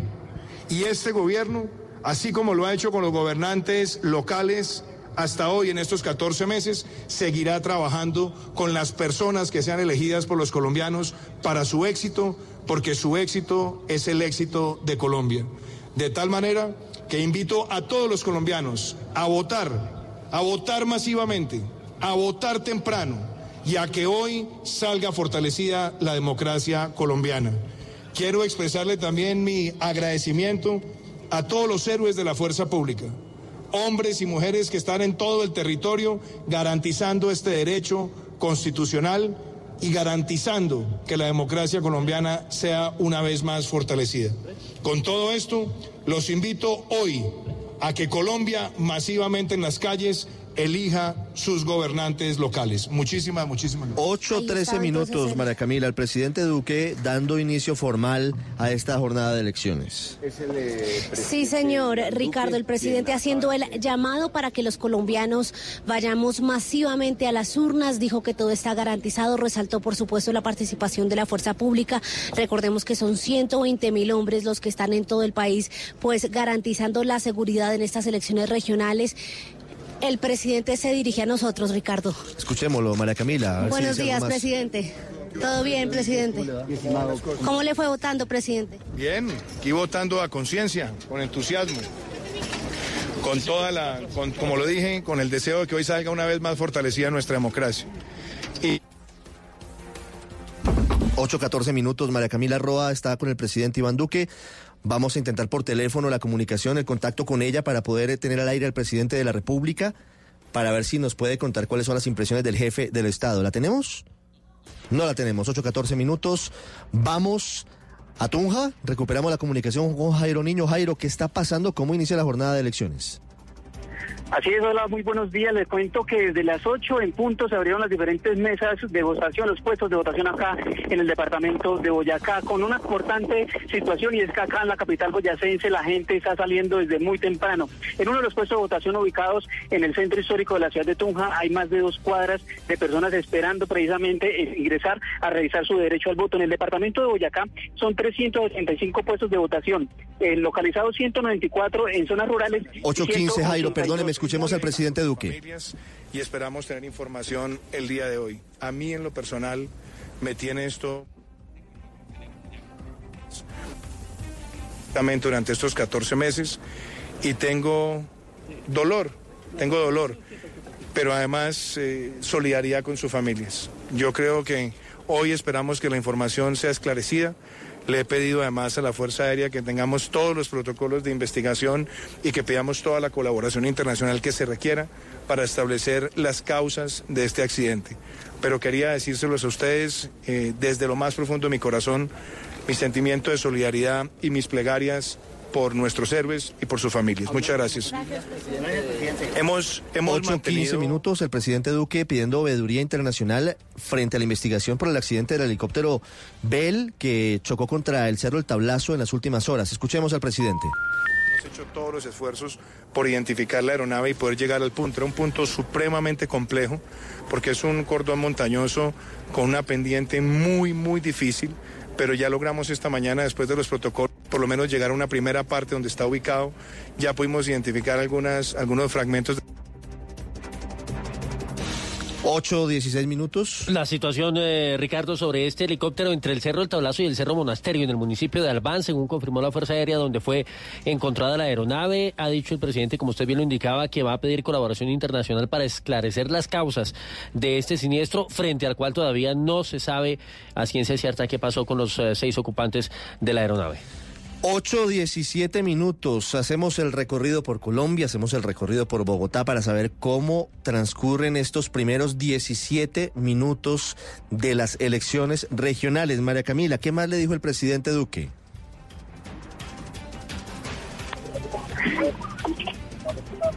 María Camila, ¿qué más le dijo el presidente? Se nos cortó lamentablemente el contacto, pero ¿qué más dijo el presidente?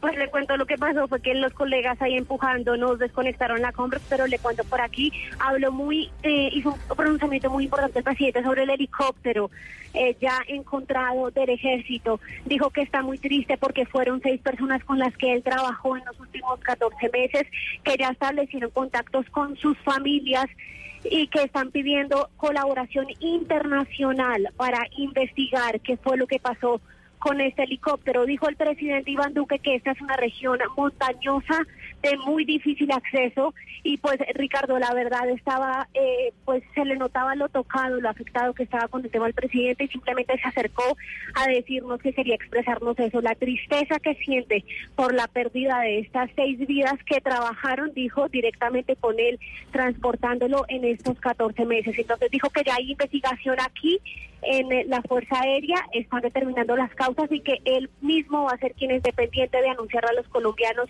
por qué falló este helicóptero y pues eh, dijo también el presidente que encontraron fue piezas del helicóptero.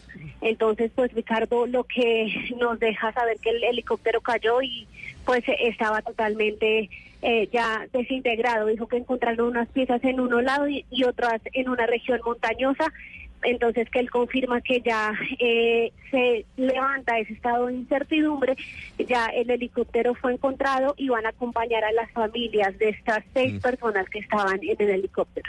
Helicóptero presidencial, María Camila, helicóptero que usa el presidente Duque y de hecho fue el que transportó al Papa Francisco en Colombia. Sí, señor, exactamente. Él dijo que precisamente él tuvo contacto muy cercano con esos seis tripulantes en estos 14 meses y dijo que es un tema que lo hizo pues estos días levantarse con suma tristeza, pero que él mismo está al frente dando las órdenes para que la información sobre qué fue lo que pasó pues llegue principalmente a las familias de estos seis tripulantes de este helicóptero. 819, María Camila Roa, en diálogo con el presidente Iván Duque desde la Plaza de Bolívar. La tercera de la vencida, Jairo Niño, discúlpeme, lo interrumpí cuando estaba contándonos cómo avanza la jornada de elecciones en Tunja, Jairo. No hay problema, Ricardo. Pues le cuento que continúan acá llegando las personas a los diferentes puestos de votación, una situación que llama la atención, que está saliendo la gente desde muy temprano y es importante, como lo han dicho las autoridades, pues en lo que hace referencia a la apertura de estas elecciones. le cuento, Ricardo, que en el departamento de Boyacá se pusieron 385 puestos de votación, 194 rurales donde se concentran también las autoridades hablando de Ejército Nacional y Policía Nacional y 182 urbanos. Situación especial en lo que hace referencia al municipio de Cubará, límites con el departamento de Arauca, donde las autoridades han concentrado precisamente la seguridad en esa región, por lo que se viene registrando con algún grupo al margen de la ley. 8.20 minutos, gracias Jairo Niño desde Tunja. Nos vamos ahora a otro punto desde Cali. Víctor Tavares está con el defensor del pueblo. Víctor, ¿dónde está? Sí, señor Ricardo, estoy en el puesto de mando unificado que acaba de ser instalado por el defensor del pueblo Carlos Alfonso Negret. Defensor, buenos días en directo para Blue Radio. ¿Cómo transcurre hasta el momento la jornada? ¿Cómo inició la jornada en el departamento del Valle del Cauca?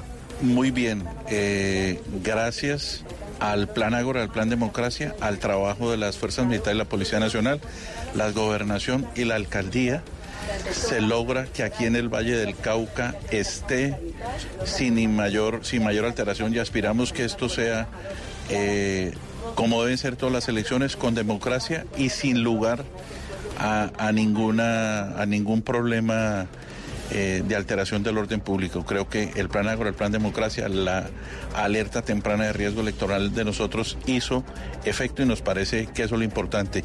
Y un llamado a todos los colombianos a que salgamos a votar temprano y que voten por el candidato de sus preferencias. Permítame, eh, Ricardo, lo va a escuchar el defensor del pueblo, Carlos Negret, en este momento.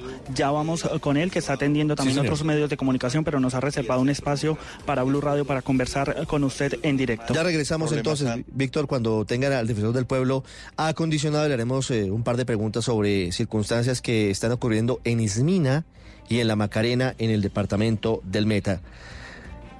Víctor. Sí, señor Ricardo, lo escucha el defensor del pueblo, Carlos Negret. Señor defensor, buenos días. Ricardo, muy buenos días. Tuve esa información que en la mañana de hoy, en la mañana de hoy había eh, ese incidente en una vereda de Macarena. Están confirmando el, la, situación, todavía no hay ninguna claridad, se habla de 12 militares eh, heridos, pero todavía no tenemos mayor confirmación. De resto, en todo el país, el plan Ágora, el plan Democracia, eh, funcionaron, funcionó las fuerzas militares, la Policía Nacional y el, la alerta de riesgo electoral nuestra eh, sirvió para eh, el gobierno nacional y todos trabajamos para que esas recomendaciones se hicieran y podamos tener unas elecciones en paz. El llamado, Ricardo, es a que todos los colombianos salgamos a votar y votemos por nuestro candidato a las preferencias. Sí, defensor, usted ha sido, entre otras cosas, porque usted es de la región, una persona que ha estado muy pendiente de lo que pasa en su departamento, en el Cauca, y lo que pasa en Jamundí. Es una zona muy compleja, entre otras por la disidencia de las FARC y por presencia de carteles mexicanos dedicados al narcotráfico. Hoy, ¿cómo están las cosas en su Cauca? El departamento del Cauca tuvo el día de anoche dos incidentes de tema electorales en el municipio de Cajaibío y en el municipio de Miranda, Cauca fueron transmitidas esas eh, quejas a, a los organismos de control, Procuraduría, Fiscalía y a la Policía Nacional y ellos tomarán los correctivos. Lo importante es que hoy Colombia nuevamente se fortalece la democracia y por eso es lo que tenemos que trabajar, Ricardo. Muchas gracias. Gracias, defensor. 8.24 minutos. El defensor del pueblo nos cuenta que también hubo situaciones anómalas, eh, Wilson, en dos municipios del Cauca. En Cajibío y Miranda, sí quería preguntarle al defensor, digamos, qué tipo de incidente y si tenía algún reporte de sus funcionarios en el resto del país, porque es muy importante el trabajo que hacen ellos en materia de derechos humanos. Pero bueno, por supuesto vamos a, estar muy pendientes de qué fue lo que, lo que ocurrió allí. Votó el alcalde de Bogotá, Enrique Peñalosa, María Camila. Sí, señor Ricardo, se encuentra hablando el, alcalde. ¿Cómo le fue votando? Bienvenido a Blue Radio, estamos en vivo. ¿Cómo le fue votando? Bueno, aquí bienvenidos todos los ciudadanos a, votar, a ejercer este derecho al voto, a disfrutar de la democracia de esta ciudad hermosa, limpia, soleada, segura, a que salgan a caminar, a votar y que aprovechen el, a votar por la mañana, porque por la tarde muy seguramente va a llover y como siempre se queda mucha gente por la tarde sin votar. Sí, señor, mil gracias, alcalde. Ya está saliendo de aquí de la Plaza Mosquera el alcalde Enrique Peñalosa, que igual Ricardo llegó, saludó al jurado de votación, a los que estaban aquí en la, en la mesa haciendo pues todo, disponiendo de todo para que votara. Se demoró muy poco votando, tenía muy claro pues sus candidatos y vemos ahora al presidente del Consejo Nacional Electoral, eh, al magistrado eh, Penagos ejerciendo su derecho al voto. También han venido pues otros jefes de partidos políticos, Ricardo, y el alcalde Peñalosa también mencionó que eh, han dispuesto de un dispositivo, eh, valga la redundancia, de seguridad especial en la capital para que los bogotanos se sientan seguros y ejerzan su derecho al voto. Está aquí el registrador nacional. Nos interesa escuchar lo que está diciendo Ricardo. Escuchemos unos segundos, María Camila, y vamos a Santa Marta porque Luis Oñate nos tiene el reporte de cómo comienzan las elecciones. Sí, señor, escuchemos al registrador. Observando las elecciones, hay más de 3.000 observadores nacionales, además de las fuerzas de seguridad, además de los organismos de control, además de los testigos electorales. Luego estas elecciones van a ser unas de las elecciones más observadas en la historia de Colombia. 8.25 minutos, vamos ahora a Santa Marta. Luis Oñate, con eh, amenaza de algún tipo de situación difícil, algunas sazonadas que se han eh, presentado en los últimos días. ¿Cómo comienza la jornada de elecciones en Santa Marta? Muy buenos días. Sí, la jornada electoral ya se inició en completa calma, de acuerdo al reporte entregado por todas las autoridades que se han hecho presentes aquí en la apertura de este acto democrático. Aquí está el gobernador encargado del Magdalena, el doctor Fabio Parra, entregando un reporte de completa normalidad en todo el departamento del Magdalena. proceso electoral en el departamento ni en el municipio de Guamal. ¿Esta situación está asociada al proceso electoral?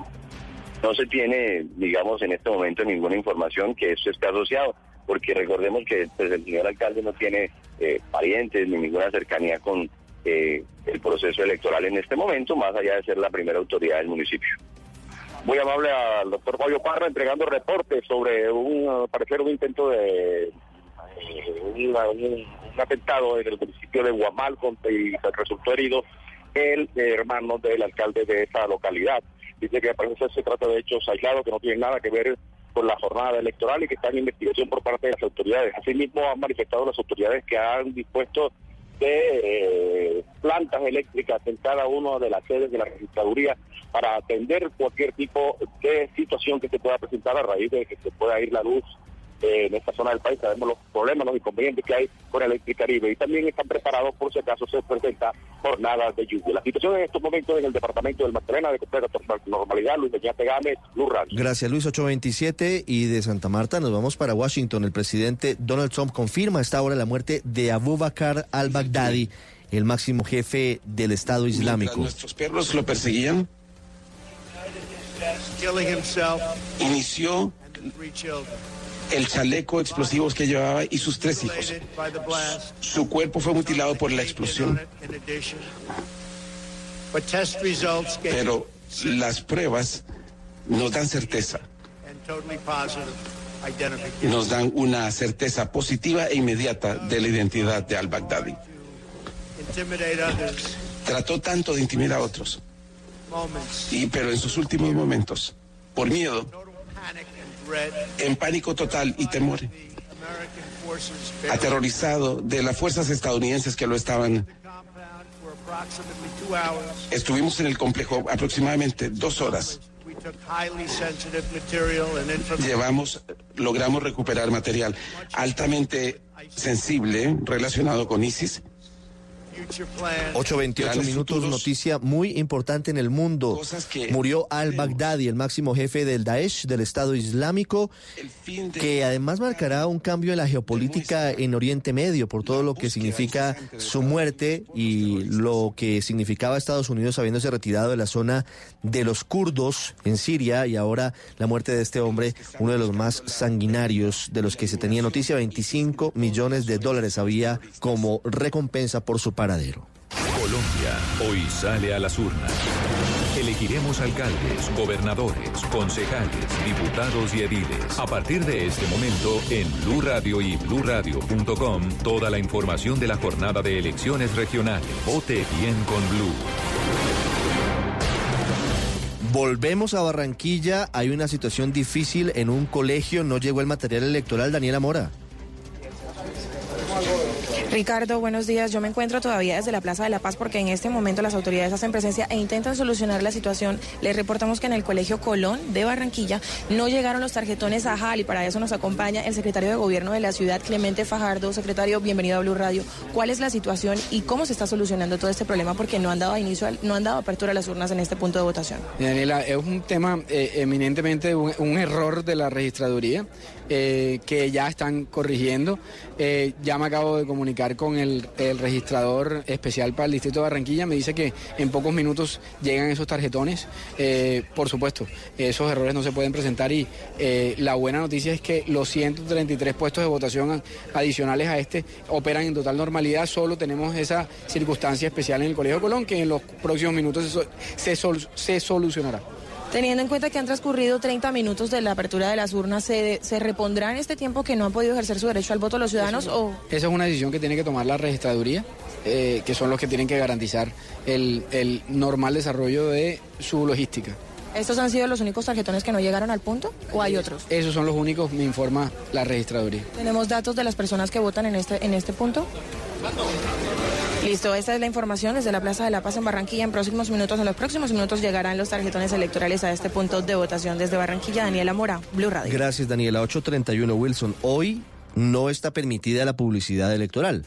Sí, señor, no está permitida la publicidad en ningún caso, digamos, no solamente el tema de los volantes que en alguna época, hace muchos años, aparecieron cerca de los puestos de votación. Ah, pero claro, le entregaban a, a usted una papeletica con la foto, el partido y el nombre del candidato por el que en teoría debería votar. Claro, que era nuestra época del, del voto con la tinta, ¿no? El dedo en la tinta. A mí no me tocó esa época.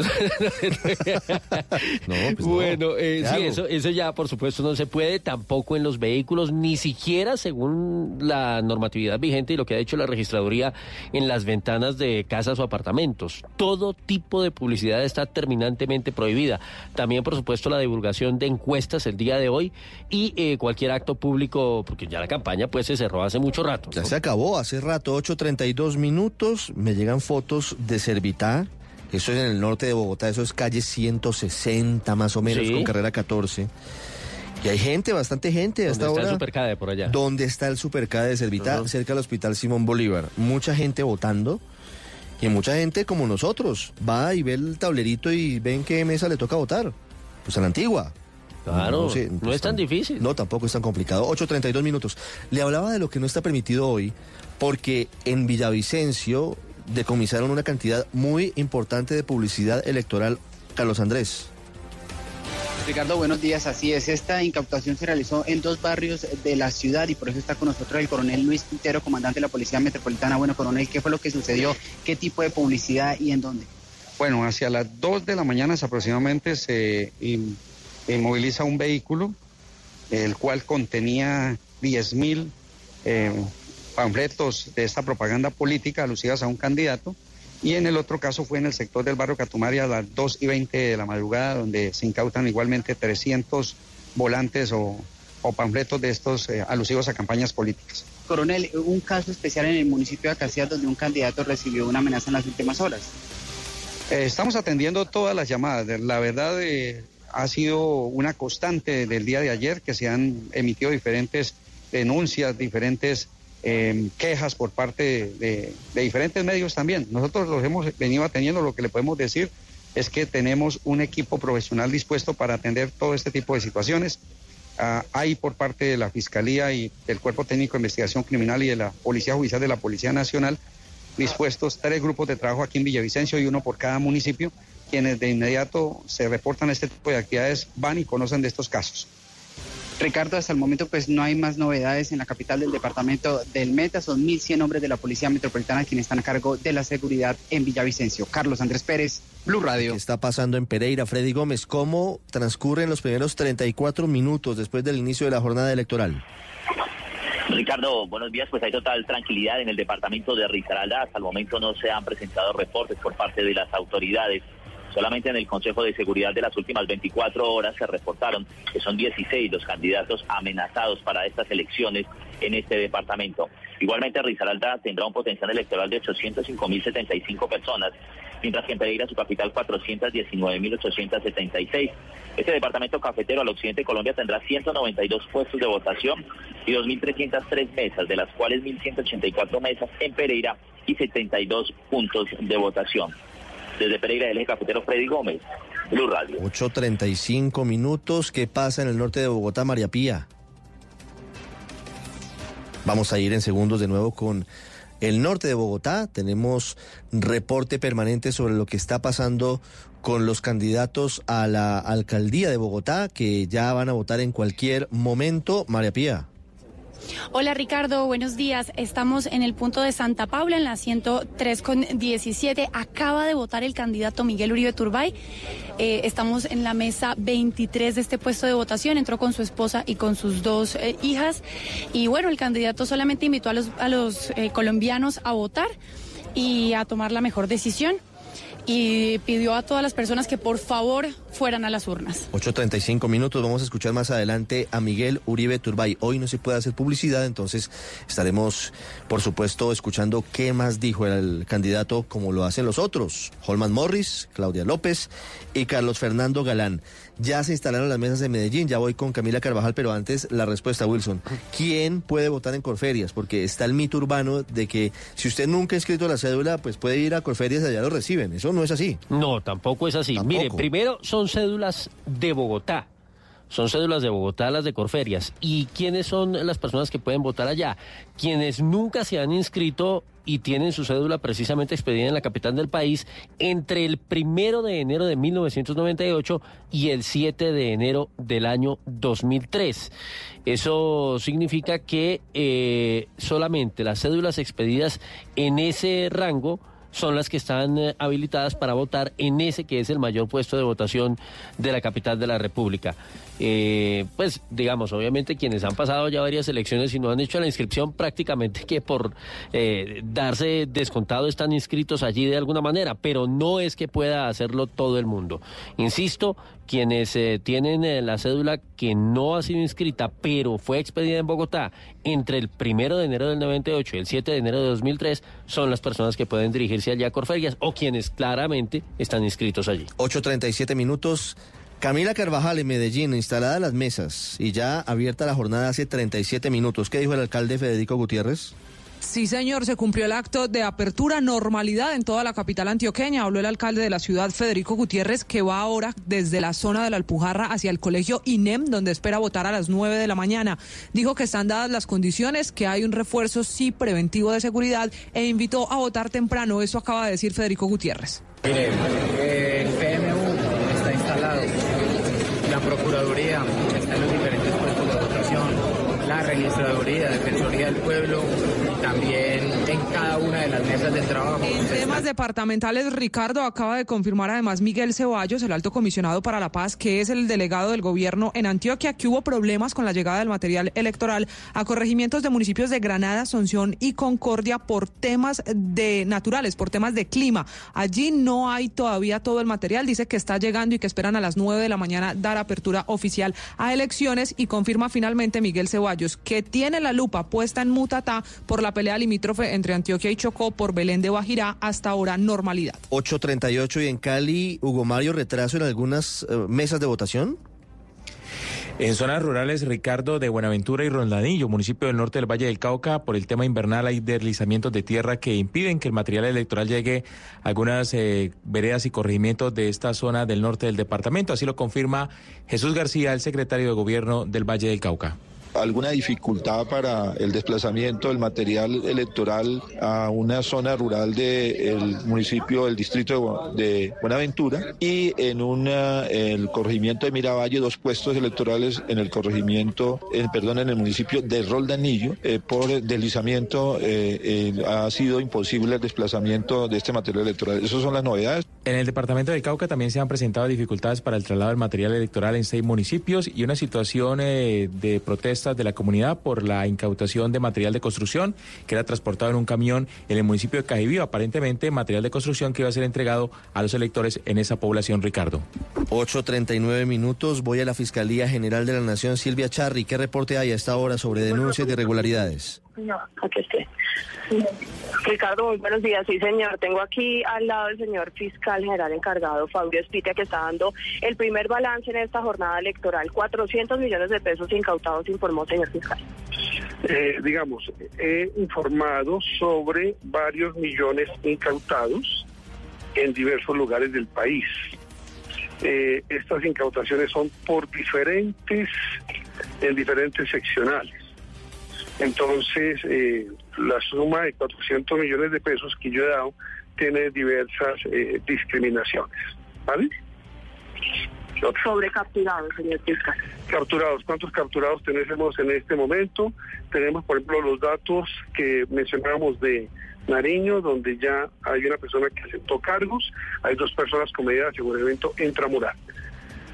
465 denuncias eh, a la fecha. Usted hace dos días había reportado apenas 780 denuncias por corrupción electoral. Ya hoy la cifra se sube.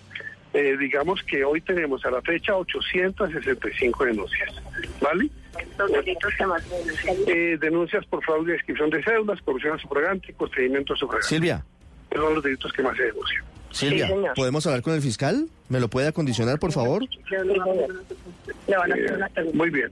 Eh, con mucho gusto. Siempre. que aquí estamos todos los medios. 8.40 eh, minutos. Bueno, estamos pendientes de cuando tengamos al fiscal general de la Nación para que nos cuente cómo avanza la jornada de elecciones, cuáles son las denuncias. Con Holman Morris en Bogotá, Rubén Ocampo. Rubén, ¿ya votó Holman? Hola Ricardo, no, hasta ahora no, lo estamos esperando, ya en pocos minutos se espera su llegada, mientras tanto pues ha transcurrido con total normalidad eh, pues esta jornada en este punto muy muy muy cercano al Estado del Campín, al Movistar Arena, donde están habilitadas 20 mesas y donde se espera que más de 7 mil ciudadanos pues lleguen a ejercer su derecho al voto. Mientras tanto ha llegado aquí Gustavo Bolívar y bueno, ha hecho una invitación a la gente a salir a las calles y también, bueno, más que todo en, todo este debate que se genera en medio de las redes sociales, a esa gente que precisamente eh, pues se la pasa discutiendo según él el redes, le ha hecho la invitación a que no solo hagan la actividad en redes, sino que también salgan a votar, Ricardo. Mientras tanto, como le digo, estamos a la espera, en cualquier momento llega Holman Morris eh, con su equipo de trabajo aquí a ejercer también su derecho al voto. Bueno, 8.42 minutos, Wilson. Hagamos un recuento de los, de los puntos en los que se han presentado dificultades hoy en esta jornada de elecciones. Pues mire, Ricardo, eh, son varias las novedades. En el caso de Barranquilla, por ejemplo, nos contaba hace unos segundos Diana, Daniela, mejor cómo en el puesto de votación de La Paz no llegó el material electoral y ya estaban comunicándose con la registraduría para que pudieran ponerse al día. Más temprano les contamos a nuestros oyentes cómo en la Macarena, en el departamento del Meta, tuvo que ser trasladado el puesto de votación de la vereda La Cristalina por cuenta de un atentado terrorista, la explosión de un artefacto cuyo blanco era justamente el puesto de votación ubicado en ese sitio que tiene 150 votantes que ahora deberán ir a la cabecera municipal. Ese hecho dejó dos militares heridos.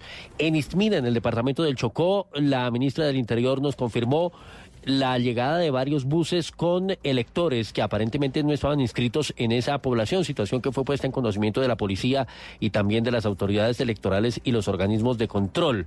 En el caso del el eh, departamento del Meta, también hay que señalar que en Guamal resultó herido el hermano del alcalde de ese municipio en hechos que todavía son materia de investigación hay que agregarle que por temas de clima no ha podido llegar material electoral a Buenaventura y Roldanillo en el caso del Valle del Cauca y tampoco en el departamento de Antioquia a tres municipios que tienen problemas. Hace 43 minutos iniciaron las elecciones regionales. Verónica Rincón, ¿cómo transcurre la jornada en Bucaramanga? Ricardo, me traslado del Colegio San Pedro para el Colegio INEN, otro de los puntos grandes donde votan aquí en Bucaramanga, pero la que ha dicho eh, los ciudadanos, lo que han dicho es que han tenido de pronto algunos inconvenientes por el tema de que son muchísimos candidatos al Consejo y a la Asamblea, entonces se demoran un poco eh, ubicándolos. Sin embargo, transcurre con, con normalidad la jornada electoral, con lo muy bueno. ¿Cómo le fue? ¿Ya acabó de salir de, eh, de votar? Hola, buenos días. Sí, ya votamos. ¿Y qué tal? Eh, ¿Cómo los la, votación a la Junta de, Administradora Local, alcalde, gobernador? Pues un poco complicado el tema del consejo, pues porque son muchos candidatos, muchos cuadritos, muchos... Se demora uno bastante tiempo en elegir, la verdad, en buscar el candidato que, por el cual va a votar uno. Muchos también les ha pasado, sin embargo Sí, Ricardo, que las autoridades en la apertura de esta jornada electoral acá en San han dicho que han aumentado la seguridad en cuatro municipios, en Vélez, Chipatagua, Bogotá y en otro municipio que es del Magdalena Medio en porque se han registrado en anteriores ocasiones problemas de orden público. Por el momento es la información, estaremos atentos a ese desarrollo. En Bucaramanga, Verónica Rincón, Blue Radio. 8.45 minutos, Verónica Rincón en la ciudad de Bucaramanga. Haciendo una pausa en la información electoral mientras esperamos al fiscal Fabio Espitia que nos atienda y nos cuente qué está pasando a esta hora en eh, investigaciones y capturas, hablamos de un hecho de la mayor gravedad que hoy revela la revista Semana. Una revelación que le da un giro al caso de Dimar Torres, el exmiliciano de las FARC asesinado en norte de Santander.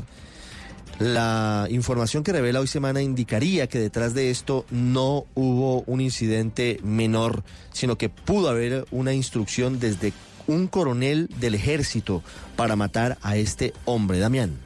Compañeros, con esta revelación la investigación por la muerte del excombatiente Dimar Torres en norte de Santander da un giro de 360 grados y dejaría en evidencia que no se trató de un evento fortuito, sino de un plan organizado. Según las investigaciones por el coronel Jorge Armando Pérez Amezquita, en esos días, comandante del batallón de operaciones número 11 de la Fuerza de Tarea Vulcano. El general Luis Fernando Navarro, comandante de las fuerzas militares. Es un caso complejo, es un caso eh, difícil que va en contra de de política de gobierno, política ministerial, política y principios y valores de las fuerzas eh, militares y esos casos eh, los, los rechazamos, esos casos los, los repudiamos. La revista Semana también reveló que el macabro plan habría contado con la ayuda de un grupo de WhatsApp en donde se reportaban los seguimientos que habían ordenado contra Dimar Torres luego de la muerte de un soldado durante una operación de protección al oleoducto Caño Limón Coveñas y en donde tenían sospechas de que el excombatiente fuera el autor de ese hecho.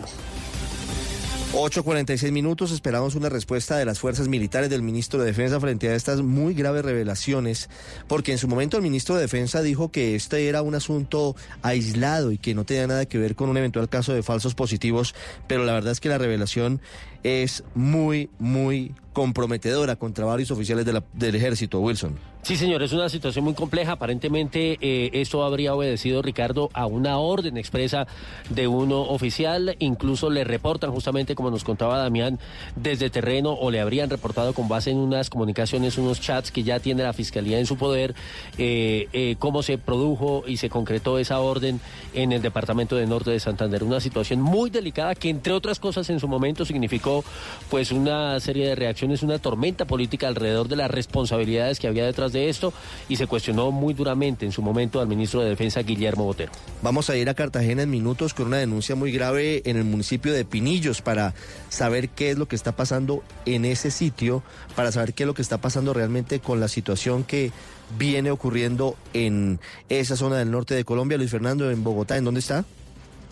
Eh, Ricardo, estamos en eh, Fontibón a esta hora de la mañana, en el centro de Fontibón, el puesto más cercano a esta zona de Bogotá, en el suroccidente de la ciudad, tal vez uno de los puestos más grandes eh, que hay, con 82 mesas. La gente aquí ha salido a votar de manera masiva. Se ve muchísimas personas, sobre todo los adultos, personas mayores, están llegando aquí a esta zona a votar. Hace algunos minutos estuvo en este punto de la ciudad, Ricardo, el candidato a la alcaldía de Bogotá, Carlos Fernando Galán. Hablamos con él y en esta eh, o en este seguimiento que hemos hecho eh, de su campaña antes de irse a votar hasta el norte de la ciudad vino una misa aquí.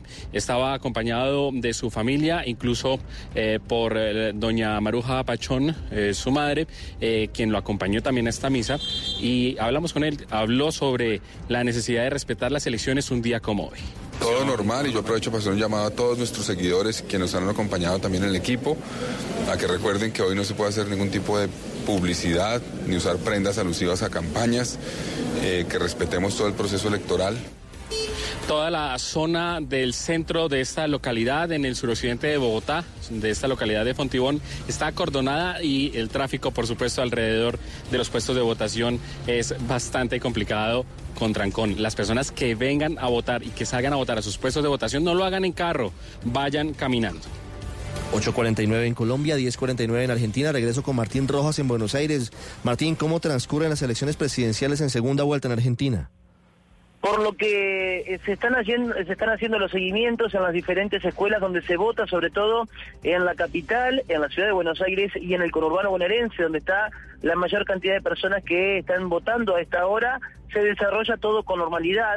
Desde el gobierno hace pocos minutos lo que eh, pidieron es a la, gente a la ciudadanía que se acerque a votar. Lo que esperan ellos es superar el 80% del padrón electoral. Recordemos que en las elecciones primarias de agosto eh, se llegó al 70 y es orden que se supera el 80%, hay muchas posibilidades de que se logre eh, esa hazaña, como dicen ellos, de lograr un balotaje, de poder llegar a una segunda vuelta. Por ahora no han votado ni el candidato a presidente del eh, Frente de Todos, Alberto Fernández, ni tampoco el candidato a la presidencia, el presidente Mauricio Macri, eh, tampoco ha emitido su voto. Sí sabemos que tuvieron reuniones durante la mañana y lo que hay para decir es que los diferentes candidatos sí se ha escuchado que han roto la veda bastante y han hablado sobre la situación social y económica que está atravesando el país. Por ahora, como decíamos,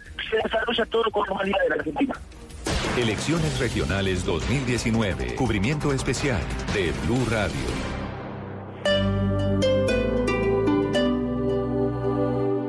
Estás escuchando Blue Radio y bluradio.com. 8.50, Silvia Charri, ¿está con el fiscal? La federación se han recibido más de 800 denuncias en este instante y también eh, Silvia. ya lo que... ahí lo escucha el fiscal. Señor fiscal, buenos días. Buenos días. Es Fabio Espitia, el fiscal general de la Nación, fiscal general de Colombia. Fiscal, ¿cómo le ha ido? ¿Cómo va la jornada?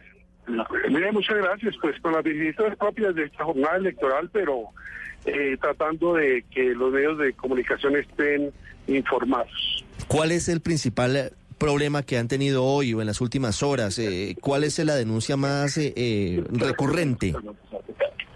Bueno, hasta ahora tenemos hasta, medi hasta medianoche un total de 865 denuncias, como les decía, y estamos adelantando indagaciones en relación con eventuales hechos que se generen ya dentro de la jornada electoral. ¿Hay alguna captura por delitos electorales hasta ahora, señor fiscal? Pues eh, como ya lo saben, es públicamente conocido en el municipio del Rosario en Nariño, ya hay una persona que aceptó cargos y hay dos medidas de aseguramiento contra los alcaldiatos a la alcaldía. Sí, hay trabajo preventivo desde luego de ustedes, de, de otros organismos de control. ¿Cuánta gente de la Fiscalía está desplegada en el país? En el país tenemos más de 8.800 funcionarios. Eh, particularmente la idea es que haya presencia institucional del CTI a efectos de que se garantice en la medida de lo posible que no haya fraude en el proceso. Ayer hubo una denuncia y esta para finalizar porque sé que está en medio de una jornada laboral bastante fuerte, señor fiscal. En Ismina Chocó hubo denuncias de transhumancia electoral. ¿Ustedes tienen eh, algo judicializado? Tenemos varias denuncias de transhumancia electoral. Habrá una que hay que obviamente decantar para efectos de saber si efectivamente las hubo o no. Hay dos o tres departamentos donde se hace mención a esas denuncias de transhumancia. Señor fiscal, para finalizar, la revelación de la revista Semana sobre el giro del caso de Dimar Torres. ¿Están investigando un coronel del ejército por el asesinato de este hombre exintegrante de las FARC? Eh, esa indagación se continúa adelantando y cuando ya haya algún resultado más concretamente, con mucho gusto le informaremos a la opinión. Pero sí están indagando al coronel que revela hoy semana. Eh, sí, se está indagando que otra participación de PUD pudo haber existido en relación con mm, miembros de las Fuerzas Armadas. Es decir, ¿no habría sido un caso de, en el que involucran una sola persona, sino que habría otras personas implicadas? Eh, esa indagación debe llegar hasta los, las últimas consecuencias. Vamos a ver si solamente las personas que están involucradas u otras personas. Gracias, fiscal. Feliz día. Con mucho gusto. 8.54 minutos, el fiscal Fabio Espitia, Wilson, noticia importante, sí Noticia confirma la indagación en torno al coronel que habría ordenado el asesinato de Dimar Torres y que hoy revela la revista Semana. Es un caso muy difícil, eh, Ricardo, que tiene varios implicados, por supuesto, en medio de esa situación. Antes de que usted se vaya con la información local, don. Camilo Poveda, sí, hombre, que valga la pena la madrugada. Señor Poveda, ¿qué pasó con Egan Bernal? El colombiano vuelve a ser protagonista ahora en el Criterium de Saitama, carrera de exhibición fuera del calendario UCI, que es organizada por la misma empresa que realiza el Tour de Francia. Esta carrera, que costaba de un circuito de 60 kilómetros, fue ganada por el japonés Yukiya. Segundo fue Egan Bernal y tercero el esloveno Primoz Roglic. Egan Bernal habló con Marca y habló del fichaje del ecuatoriano Richard Carapaz. Yo creo que Carapaz va a reforzar muchísimo lo que es Timineos. Eh, es un corredor bastante explosivo, un escalador, pero que tiene bastante explosividad, así que yo creo que es algo que tal vez le faltaba a este equipo y yo creo que mm, lo va a complementar muy bien y la verdad que yo creo que se va a encontrar muy bien acá en este equipo. De esta manera, Egan Bernal terminó la temporada 2019 como ganador del Tour de Francia, además de los triunfos en la Vuelta a Suiza y la París-Niza.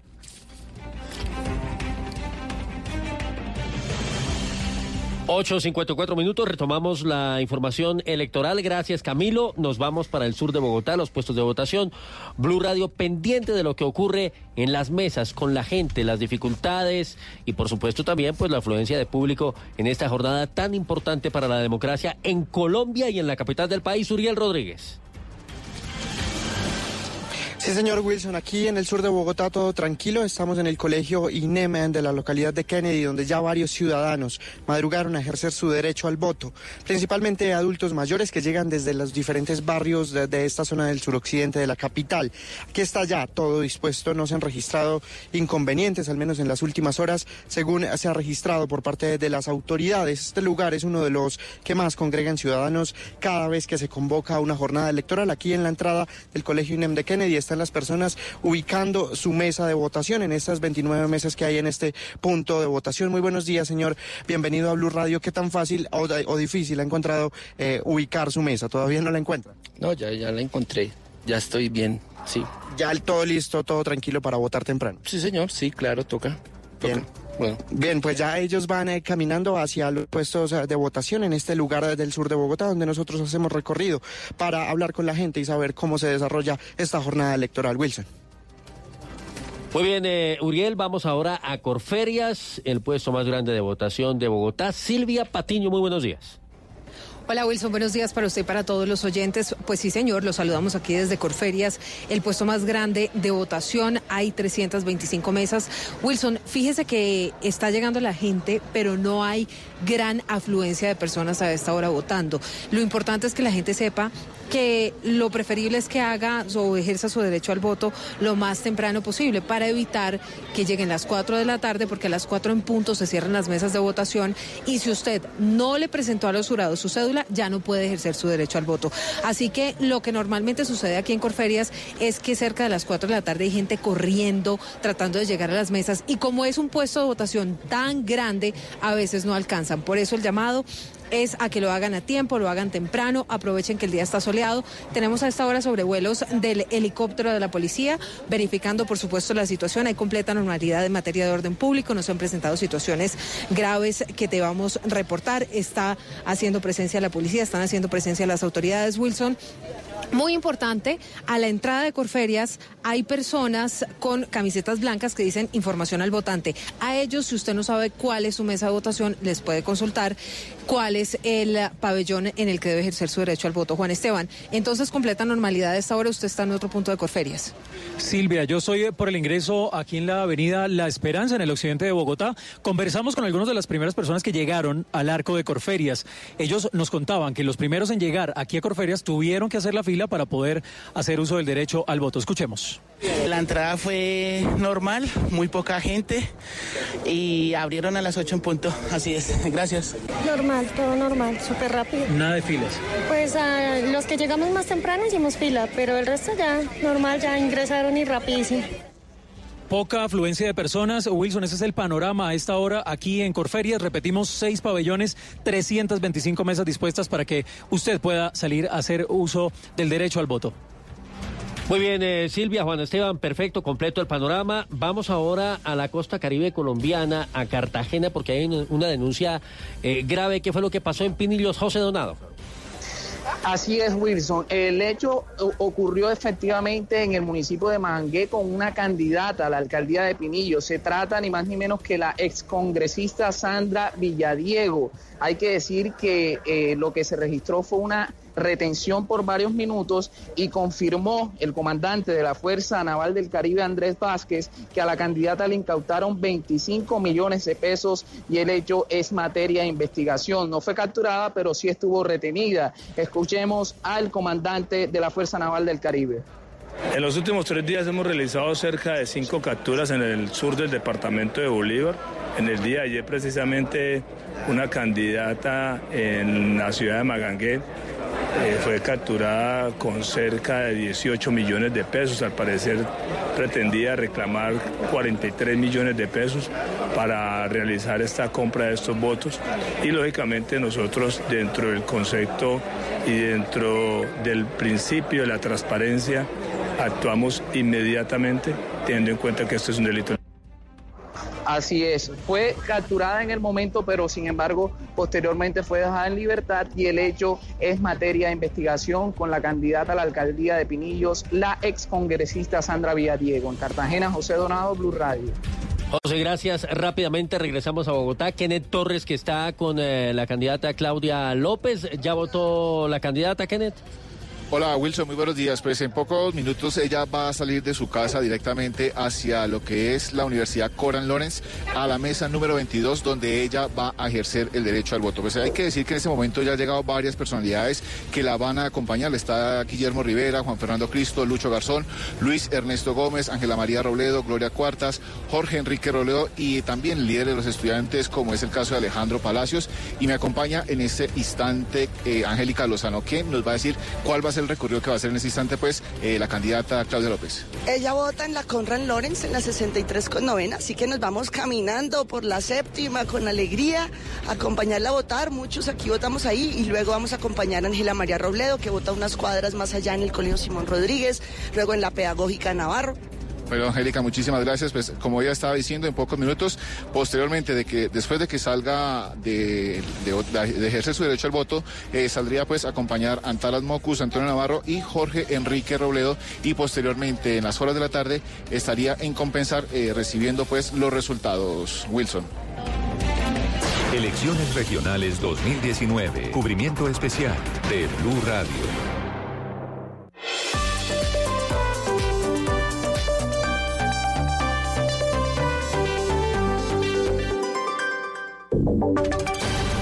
Y sonidos de Colombia y el mundo en Blue Radio y bluradio.com, porque la verdad es de todos. 9 de la mañana, un minuto. Atención, el fiscal general Fabio Espiti acaba de confirmar en Blue Radio que sí se investiga la posible participación de un coronel del ejército en un plan para asesinar al exmiliciano de las FARC, Dimar Torres, en hechos ocurridos en Convención en Norte de Santander uno de los escándalos que en su momento se dijeron podrían haber eh, significado la posibilidad de que regresaran los falsos positivos a las fuerzas militares. Tras una revelación que hoy hace la revista Semana de varios chats que indicarían que quien asesinó a Torres le habría reportado a un coronel del ejército que ya había cometido el crimen. El fiscal Espitia. Eh, sí, se está indagando que otra participación de PUD pudo haber existido en relación con mm, miembros de las Fuerzas Armadas. Eh, esa indagación debe llegar hasta los, las últimas consecuencias. Vamos a ver si solamente las personas que están involucradas u otras personas. 9 dos minutos, el fiscal Espitia. Seguimos aquí en Voces y Sonidos. Ya viene en Blue Jeans de Blue Radio y estaremos durante toda la jornada informándoles, contándoles qué pasa en estas elecciones regionales. Eduardo, hay un escándalo en Córdoba. Sí, señor. Ocurrió en el municipio de Lorica. Capturaron esta mañana al eh, candidato, a un candidato a la alcaldía de ese municipio, que fue sorprendido ni más ni menos que con tarjetones falsos y con dinero en efectivo. La historia con Oscar Sánchez. Luis José Álvarez, de 48 años, candidato a la alcaldía de Lorica, y otras dos personas se movilizaban en una camioneta cuando fueron requeridos por la policía en la vía Montería Cereté, a la altura del peaje Mateo Gómez. Los uniformados se encontraron en el vehículo, según comunicado de la Policía Metropolitana de Montería, 417 tarjetones para votación a la alcaldía de Lorica y 134 tarjetones para votación al consejo de ese mismo municipio, además de 7 millones de pesos en efectivo. Las tres personas quedaron a disposición de la Fiscalía en Cereté por el presunto delito de falsedad material en documento público, según la comunicación oficial. En los últimos minutos, la campaña de Luis José Álvarez ha aclarado también mediante un comunicado que los tarjetones eran para razones didácticas, para ejercicios didácticos, y que el dinero en efectivo era para los gastos normales de campaña. Lo cierto es que las tres personas están detenidas en el municipio de Cereté en estos momentos. Bien, pendientes de esa situación, Oscar, gracias. Y avanza la jornada electoral en Colombia. Hubo balance hace minutos del comandante de las fuerzas militares a propósito de la situación de orden público en Colombia en esta jornada de elecciones. Damián Landines. Bueno, Eduardo, hablamos también sobre los 16 pecados electorales que están en el radar de las autoridades para estos comicios y hablamos, por ejemplo, de la perturbación al certamen democrático, del, del constreñimiento al sufragante, del fraude al sufragante, del, del voto fraudulento, de la corrupción, favorecimiento de todos estos hechos que están en la mira de las autoridades. Sobre estos casos hablamos eh, con el general Luis Fernando Navarro, quien nos explicó cómo va a ser la tarea de las autoridades para identificar estos delitos en las elecciones.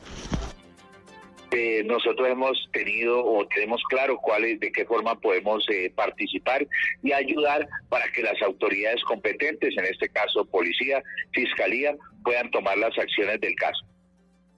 Eduardo, en estos momentos 66 mil uniformados de las fuerzas militares están cubriendo los 11 mil puestos de votación. En estos momentos avanza en normalidad hablando en materia de orden público. El único evento se ha presentado en la Macarena Meta, donde la activación de artefactos explosivos provocó heridas a dos soldados y además también el traslado de una mesa de votación.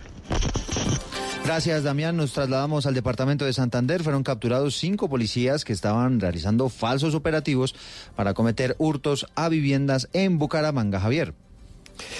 Eduardo, además fueron capturadas otras tres personas que junto con los policías se dedicaban a realizar falsos operativos para cometer hechos ilícitos. Luego de 90 días de investigaciones por parte de agentes encubiertos de la SIGIN, se pudo desarticular esta banda delincuencial que era liderada por policías. El general Manuel Vázquez, comandante de la policía del área metropolitana. A partir de una investigación interna logramos conocer sobre el favorecimiento de cinco uniformados para con una organización dedicada al hurto. Es así como en coordinación con la Fiscalía y en menos de 90 días logramos consolidar información. Los cuatro patrulleros y un subintendente de la Policía Nacional capturados en este operativo fueron ya retirados de la institución en Bucaramanga. Javier Rodríguez, Blue Radio. Gracias, Javier. Hay una buena porción del municipio de Ocaña, norte de Santander, que está sin agua por un accidente que ocurrió en obras de mantenimiento de las redes que le cobró la vida lamentablemente a dos operarios. La historia completa con Cristian Santiago. Eider Gabriel Sánchez Barbosa, de 38 años de edad, y Luis Raúl Carrascal, de 35 años, fontaneros de SEMSA, la empresa que maneja hoy los temas de acueducto y alcantarillado en Ocaña, realizaban adecuaciones en una de las válvulas que está sobre un tramo de la vía nacional para reanudar el servicio de agua potable ante un daño presentado. Cuando ingresaron a una de las alcantarillas, al parecer en esa caja de inspección había gran cantidad de gas acumulado y murieron por asfixia. El relato de alguno de los testigos indica que uno de los trabajadores había ingresado para iniciar las labores y al solicitar ayuda por el percance su compañero ingresó y también murió en el intento. La Policía Nacional, bomberos y la Defensa Civil rescataron los cuerpos sin vida. Aún gran parte de Ocaña está sin el servicio de agua potable, pues no se ha podido reparar este año. Autoridades investigan lo sucedido. En Ocaña, Cristian Santiago, Blue Radio. Y a las 9 de la mañana, 7 minutos, hablamos de noticias del mundo. La más importante, sin duda, tiene que ver con la confirmación del presidente de los Estados Unidos, Donald Trump, que ha revelado que esta madrugada fue abatido en una operación el máximo jefe del Estado Islámico, una operación que se llevó a cabo en el Medio Oriente. Y a propósito, Estefanía Montaño, hay una petición que se están realizando las fuerzas democráticas de Siria para que Rusia vuelva a interceder en el conflicto en el norte de ese país, en el norte de Siria. Pues sí, Eduardo, mire, las fuerzas de Siria Democrática le pidieron a Rusia que cumplan con el acuerdo firmado el pasado martes en la ciudad rusa de Sochi con Turquía, en el que las tropas sirias serían las encargadas de supervisar la retirada de las milicias kurdo-sirias y además también le pidieron que aseguren el diálogo con Damasco tras su retirada de la zona de frontera. En este comunicado piden a Moscú que cumpla con su compromiso y asegure un diálogo constructivo entre la Administración Autónoma del Norte y el este de Siria y el gobierno central de Damasco. Gracias, Estefanía. Llegan los deportes. Hablamos de ciclismo porque Chris Froome volvió a correr después de esa terrible lesión que lo dejó incluso por fuera del Tour de Francia, Camilo. Eduardo, en el Criterium de Saitama, en Japón, fue la carrera donde Chris Froome regresó. Corrió la contrarreloj y esto le dijo a Marca tras su regreso. La recuperación va bien, sí, tengo algunas dolencias y cojeo, no estoy al 100%, aún tengo algunas eh, partes metálicas en el, en el cuerpo. Mm, me quedan algunas semanas para encontrar mi mejor pico de forma. En el hombro me di un golpe fuerte que todavía no noto. Creo que en febrero estaré bien, lo importante es llegar de forma ideal al Tour de Francia. Sí, eh, me hace especial ilusión porque quiere decir que la recuperación va bien y que ya puedo permitirme competir de alguna manera sobre la bicicleta. Simplemente será volver a sentirme ciclista en una carrera poniéndome el dorsal y compitiendo contra grandes corredores, pero lógicamente no iremos más allá. Habló sobre, también habló sobre Egan Bernal y dijo que el actual ganador del Tour, tenga 22 años es algo realmente increíble. Muy bien, son las noticias a esta hora de la mañana, a las 9, 9 minutos. Los dejo con María Clara Gracia y todo el equipo de En Blue Jeans de Blue Radio, que nos va a estar acompañando en esta jornada electoral. claro que sí, por supuesto. Con un eh, tema disruptivo vamos a hablar de cachos, mi querido Uy, Eduardo uy, Hernández. uy, ¿De qué pasa cuando se descubre eso? Pero además tenemos. Cachos toda la electorales también, María ahí. Eso va todo el tiempo.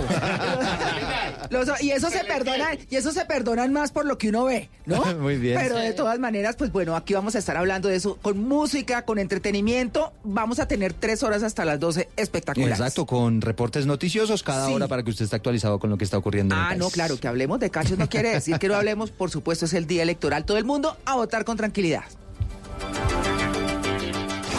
27 de octubre, elecciones regionales 2019.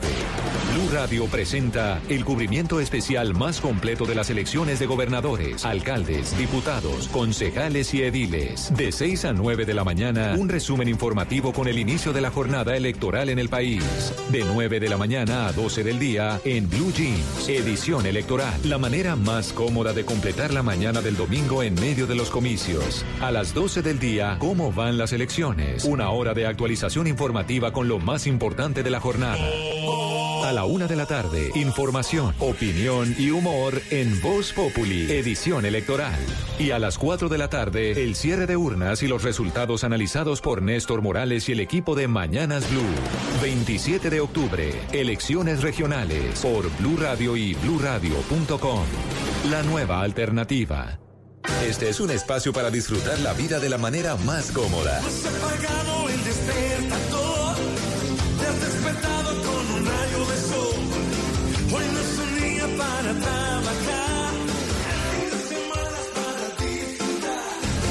Este es un día para estar en blue jeans, con esos temas que tú quieres oír.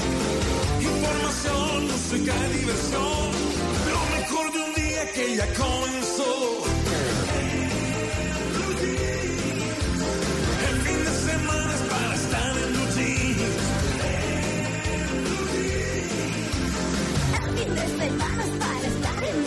En Blue Jean, con María Clara Gracia, Mauricio Quintero, Simón Hernández, Lili Montes y un grupo de expertos e invitados especiales para iniciar su fin de semana de una manera más agradable. En Blue Jeans, todo lo que tiene un buen fin de semana por Blue Radio y bluradio.com, la nueva alternativa.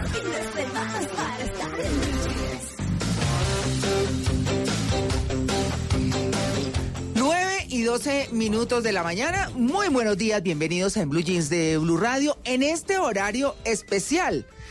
Esta gripa no permite que vayamos a pasar aburridos para absolutamente nada. Ya está, el micrófono tiene tapabocas. Yo soy una periodista responsable. Le voy a tomar Sí, foto, foto porque ya eso mismo creo que y le voy a subir a visto. Hernández Simón en Instagram para que vean cómo cuida el micrófono. Claro, es que en este micrófono se sientan mis colegas de los otros programas y pues imagínense ustedes, uno con este gripón tan horrible, pegándoles a todos, ¿no? Y cuando yo tosa, aquí tengo también mi tapabocas. Doble tapabocas. Doble tapabocas, pero no podía dejar de venir. Hoy vamos a pasar tres horas espectaculares en, en Blue Jeans, hablando además de los cachos. Pues como decíamos ahora con Eduardo Hernández, pues los cachos electorales, eso se dan todo el tiempo, eso se contentan, se perdonan, eh, se juntan, vuelven y se separan, bueno, en fin. Pero los otros son un poco más complejos, son los cachos de la vida, son eh, esas infidelidades que muchas veces dicen, ah, pues siquiera le puso los cachos, carajo, sinvergüenzas, no sé qué. Otros dicen, no, pues eso sí, no, quien dijo que ojo por ojo. Bueno, posiciones hay de todas. Así que vamos a tocar ese tema, vamos a tener mucha música, mucho entretenimiento. Las eh, mentiras en las redes, por supuesto, que están también aquí hoy con don Jorge Aguilera. calientes, Están están calientes. Bueno, empecemos a saludar, Jorge, ¿qué hubo? ¿Cómo estás? Qué rico vernos ¿Ya hoy votó? en tema electoral. No Sí. salgo de aquí directo para allá. Me hace el favor. Hay filas, o sea, To- la gente sí, madrugó. La gente tiene que ser juiciosa, no importa por quién, sus convicciones son las que priman. No interesa, no pretendamos que los demás piensen como nosotros, sino para nada, cada quien con lo suyo. ¿No, Kio Mauro? Buenos días, Mara Clara, oyente, sí. Y ¿Ya además- votó? Ya voté. Muy bien. Ya voté. Y además, el voto no es que, ay, es que yo no voy a votar por ese porque ese no va a ganar. Es que esto no es un concurso. Sí. Entonces no es un Sí, sorteo. sí. El voto es una expresión suya de que a usted le parece que este debería gobernar. Entonces usted vota por, por, su- por lo que usted eh, está convencido. Claro. Es que yo no voy a votar por eso porque qué tal que no gane. No, no, no, esto no es un chance. no, claro, no, por supuesto. Kio Simón. ¿Qué más, María Clara? ¿Cómo va todo? ¿Bien? Muy bien. ¿Ya votó? voté y ya me dieron mi tamal y todo. Ay, qué menos sea Simón, mentiroso. ¿cómo así? Su mamá le dio tamal antes Mi de salir mamá a me votar. dio tamal. Ah, bueno. Sí, sí, sí. Pero ya Ah. voté muy a las 8 de la mañana. Ay, Dios el mío. primero de la mesa y ya. Pero no voté por muestre el acción de certificado junta. electoral. Ya, ya mismo se lo muestro. Sí, a ver, saque el certificado madrugó. electoral. Si A quiere ver que hubo tamal y todo, en arroba Hernández Simón les voy a mostrar. Mire, aquí está. Ah, ya, ya voté. Muy oiga, pero- juicioso. Pero, eso del tamal en serio es de su mamá, ¿no? Ah, no, obvio, no, no, no. Eso fue Le que dio fuimos. tamalito antes de salir. eso- eso es una cafetería que hay al lado del puesto Sí. de votación y ahí desayunamos, pues, un, de- Delicioso. un desayuno muy del día de hoy. Muy bien, ¿qué hubo, Lili? Hola María Clara, muy buenos días a todos nuestros oyentes. ¿Ya Muchas gracias. No, ah, espere que lo voy a decir a los oyentes que gracias porque nos han elegido Sí. como su alternativa en estas elecciones regionales. Imagínense en este horario especial de En Blue Jeans. Claro. No, no he votado. Voy a ir después del programa. ¿Por Pero- qué? Porque porque es que aquí en Bogotá y mi puesto de votación ahí en Unicentro es un trancón ni el berraco, entonces Sí. mejor después y no, no, no me arriesgué, María Clara, preferí venirme temprano. Pero- Pero, ¿sabe qué me he dado cuenta, María Sí. Clara? En Twitter, porque no he hecho em, rastreo en otras redes, están incumpliendo un decreto que el presidente promulgó eh, ¿Cuál? dos días antes. Veo que mucha gente le está tomando la foto al voto. Ah. por uno y otro candidato y la publican en Twitter. Eso está prohibido por si no habían escuchado noticias y nosotros se los recordamos. ¿Y tiene alguna sanción? El decreto no- 1967 del 25 de octubre de 2019 modificó un artículo eh, que es el artículo que se prohíbe, María Clara, rotundamente prohibido, entrar y usar los aparatos celulares en las mesas de votación, excepto nosotros los periodistas. Ah. Claro, lo que pasa es que para que usted lo- lo- la pillen y le digan, venga, usted está tomando, pues el policía tendrá No, que estar no en hay el puesto de bolas. no hay requisa. Solamente cuando se publica es que uno se da cuenta que se está incumpliendo. Entonces, por favor, no lleven los celulares, no le tomen foto al voto. O tómensela, pero no la publiquen. Claro, la publican entonces por uno y otro candidato. No voy a decir los candidatos que están haciendo eso, porque pues obviamente es hacerle publicidad a los candidatos y en este momento nuestros micrófonos están también eh, neutrales. O sea, no al voto, pero sí se puede. Hay mucha gente que sí sube la foto del certificado electoral. El Con esa certificado sí no hay electoral, problema. exactamente. Eso sí se puede hacer. Eso es una Suba usted el certificado electoral Eso y es usted una pésima divulgue idea. que votó. Eso es una pésima idea. ¿Cuál? Porque en el certificado electoral sale su número de cédula con los nombres y apellidos suyos. si usted quiere eh, darle sus datos personales a la gente, va, tranquilo. pero hay Siga, gente que se los tapa. Mejor dicho, ¿sabe qué? Piensen antes de hacer algo. Exacto. Si tienen que mostrarle al candidato que votaron por él o quieren influir en quienes lo siguen para que voten por ese candidato, no hagan eso. Háganlo de otra manera. prohibido. Tuvieron todo el tiempo para hacer campaña, tuvieron todo, todas las posibilidades, así que, ay, pues nada. Pero bueno, vamos a pasar tres horas felices, felices, bienvenidos. Ah, no, pero les voy a dar la frasecita de hoy, porque es que Ah, como sí, sí, es nuestro tema central, ¿le gusta el tema? Inspíranos. ¿Le, le- le gusta el tema, eh, Jorge? Sí, a mí las frases me encantan. eh, eh, con los temas de estrategia me encanta dividirlo todo como por frases. Cierto. Y eso le facilita a la persona ir asociando temas de metodología y demás. No, claro. Bueno, les cuento esta. La infidelidad es la ruptura traicionera o engañosa de un pacto afectivo sexual preestablecido. ¡Wow! Completísima, ¿no? el que escribió eso no tiene sexo. Eso... ¿Por qué? No entendí ese- esa reflexión. Inspiración tan abstracta, ¿no? El, sexo es reptiliano, es instintivo, tiene que ser emocional. pero cuando uno le eleva a semejantes niveles, pues pongámonos a leer mejor. Oiga, pero yo, yo que yo que miraba y decía, Jorge es un tipo serio, ¿no? Sí, pero me encantan también, o sea... Ah, no, pues eso sí, al que le gusta le sabe. Sí, que leo, pero que eh, tampoco. Pero también hacemos otras Sí, por favor. Bueno, esa frase que les voy a repetir, la infidelidad es la ruptura traicionera o engañosa de un pacto afectivo sexual preestablecido. La dijo un hombre que es muy conocido con libros de autoayuda, mucho en el amor, que es Walter Rizzo. Sí, él es argentino, de origen italiano, vive en Colombia. Por lo menos eso es lo que yo sé, creo que vive en Medellín. Es doctor en psicología y especialista en terapia cognitiva y bioética. Yo no sé de todo eso, pero lo que sí sé es que la frase está mundial. Muy bien, saludamos también a nuestros operadores, a don Otoniel Zapata y a Juan Esteban. Ay, no, a Juan Esteban Matallana, porque está don Otoniel. Yo, yo es que aquí no había visto a Juan Esteban con su barbita, su barbota, ¿no? Mijito, Es que está engordando, se está Sí. Matallana está engordando. Y allá está para que se peine la barba, ¿no? Diles. bueno, y don Alfredo Perdigón, como siempre, los dos de Colombia para el mundo. Muy bien. Bienvenidos con doña Paola Vega en la producción de En Blue Jeans de Blue Radio.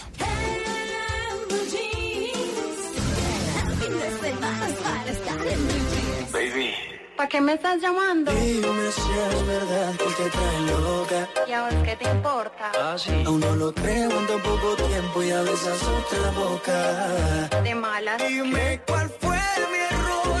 Si mi único delito solo fue amarte. Hoy soy el él me ha robado el truco para enamorarte.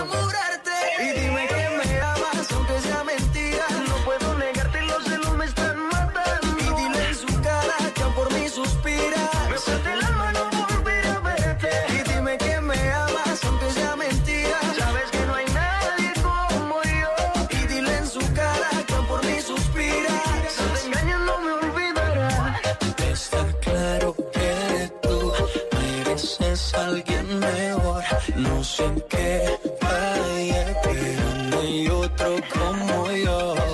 Oye, ma, dame otra oportunidad. Sabes, no soy así, solo tú me haces rogar. Mirándome al espejo y peleando con mi ego. Si entre más me alejo, más te pienso. Dime cuál fue mi error.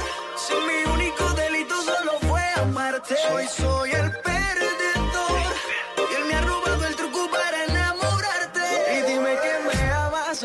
mentira. No puedo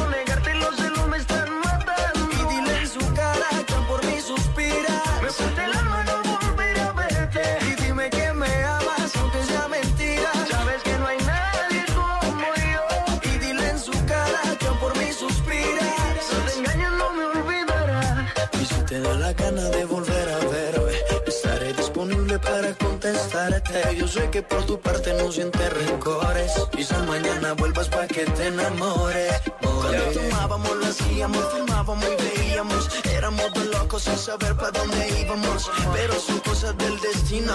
Al pasar el tiempo tú cogiste tu camino. Sé claro que tú mereces a alguien mejor. No sé qué fallé, pero no hay otro como yo.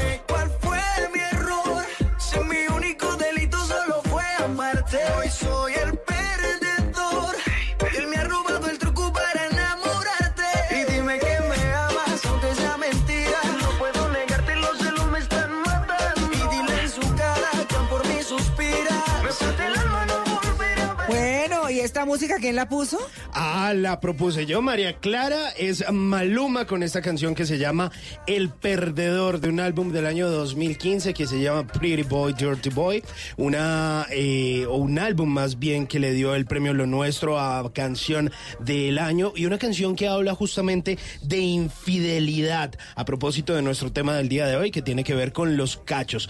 ¿Qué pasa cuando descubrimos que nos han sido infieles? Pues seguramente mucha gente se siente como perdedora y otros se sienten como ganadores porque por fin se dio uno cuenta de esa mentira que le estaban echando por ahí y uno se libera de esa persona. Entonces no resulta uno siendo tan perdedor. 9.22 minutos, ahí está Maluma. Soy el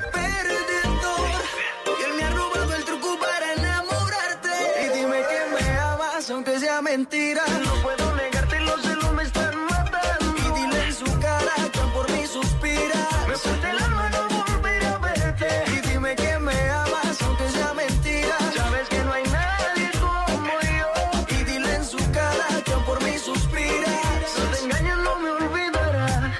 te da la gana de volver a verme, estaré disponible para contestarte. Yo sé que por tu parte no sientes rencor. Hola, don Otoniel. No ve que si estaba. Es que Ah, perdí. sí estaba no, ahí. Perdigón estaba por acá, don Otoniel. Es que salía a comer arepa a propósito de, de la noticia que nos tiene hace- en un Mm, ratico eh, Jorge raro. Aguilera. ¿Ah? Tan raro, Tico, y comiendo. Sí, raro, ¿no? Él está bien alimentadito, no se diga más. Bueno, ¿cuál es la pregunta que vamos a hacer, Mauro, hoy a nuestros oyentes para que la respondan en arroba Blue Radio Co? Bueno, a propósito de nuestro tema de hoy de los cachos, eh, la pregunta es la siguiente. ¿Se ha echado una canita al aire y su pareja aún no lo sabe? Responda sí o no. Virgen Santísima. Tranquilo, Ay, Dios mío. que este voto también es secreto. Entonces, tranquilo. no se va a comprometer, tranquilo. Oiga, es que usted sabe que me acuerda de unas amigas que tengo, son un poco mayores que yo, eh, y decían que se habían puesto a hacer un estudio entre todas las mujeres a decir, bueno, ustedes de las que piensa sincerarse con su marido al final de los años, entonces, eh, o a sincerar a su marido y a decirle, ¿usted me fue infiel, sí o no? Piense muy bien si le va a preguntar, porque usted qué va a hacer. Si le dice que sí, ¿qué va a hacer? ¿Se va a separar? ¿Se va a petaquear la vida relativamente tranquila que llevaba? ¿O qué, qué es lo que piensa hacer con esa respuesta? Tiene que pensar en eso. Interesante, ¿no? Porque si le dice que sí, ¿qué hace? Pues, pucha. Sí, es- Ah. exacto. Usted, usted asuma después la respuesta, ¿no? ¿Qué Uy. va a hacer con la respuesta? Tiene que planear hasta, hasta qué va a hacer con la respuesta. Exactamente. Así que eso, eso póngase. Si no se ponga a jugar cuidado. con fuego si no es capaz de asumirlo. Y no me ponga a preguntar porque le responden. Le responde. Bueno, vamos a poner nuestra encuesta entonces en, en nuestras redes sociales de Blue Radio. Ahí en la cuenta de Twitter y la subimos a Instagram, ¿les parece? Sí, subámosla a Sí, Instagram. sí, también. subámosla a Instagram también. Bueno, se entonces. ¿se ha echado una canita al aire y su pareja aún no lo sabe? Responda, ¿sí o no?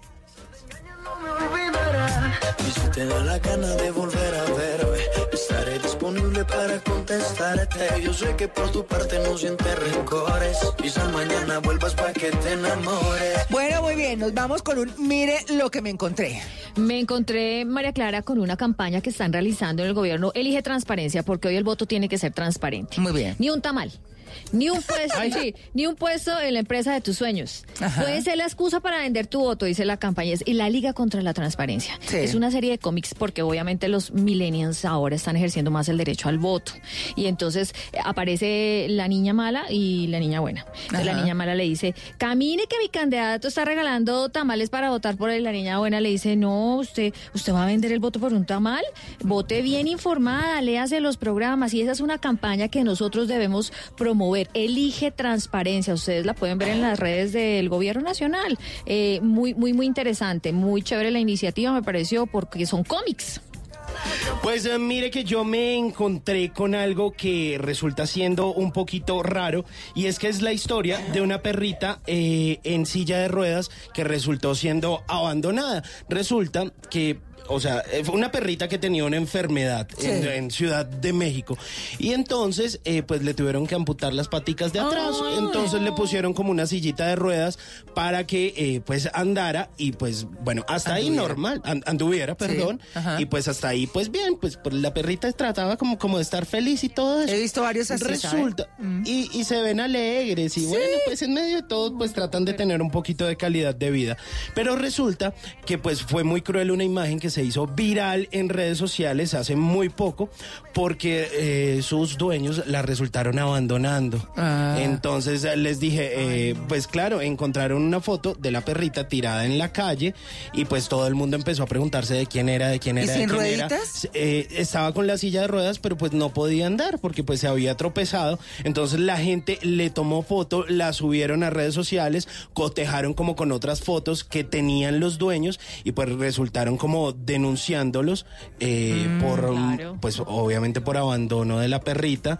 y pues muy triste, ¿no? Sí, Pues, complicado. bueno, Pues es que ahí están las siendo como un poquito- responsabilidades de tener un perrito. Sí, o sea, si usted va a regalar un perrito, asuma que eso es para toda la vida. 15 señor. años al menos. Como un hijo, no, no lo votaría. Por lo menos con responsabilidad. Bueno, Jorge Aguilera, ¿qué nos tienen? Mire lo que me encontré. Bueno, miren lo que me encontré, eh, un tema bastante divertido. Se Sí. presentó en Villanueva, en La Guajira. Resulta Ah. que un candidato al consejo eh, fue y pidió unas arepas en un puesto y se fue sin pagar. Que ya vuelvo, que ahorita no sé qué, que déjeme ya vengo. Y, ¿Y nunca no volvió? volvió. Entonces la señora dueña del puestico de arepas le ha hecho un video que se ha hecho viral en- y que se llama Wilber Págueme las arepas. Entonces, pues la gente la está compartiendo, incluso ya hay senadores compartiéndola, y básicamente lo que la señora dice es, bueno, así como vino a pedir las arepas, pues venga y páguelas. Así que por favor, Wilmer, allá en Villanueva, páguele Pague. las arepas. Pasar el tiempo tú cogiste tu camino, claro que tú mereces a alguien mejor. No sé qué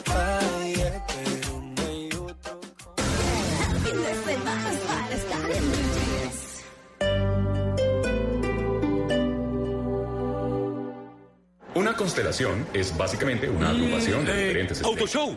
Ok, como les decía, si miran al cielo podrán encontrar grupos de estrellas como la Osa Mayor, Pegaso, El CLA, GLC, la GL. Todos están ansiosos por la llegada del Auto Show Mercedes-Benz 2019, del 25 de octubre al 4 de noviembre. Aquí las estrellas te las podrás llevar a casa gracias a oportunidades únicas por tiempo limitado. Centro Comercial Unicentro, parqueadero, entrada principal por la carrera 15. Mercedes-Benz, the best or nothing.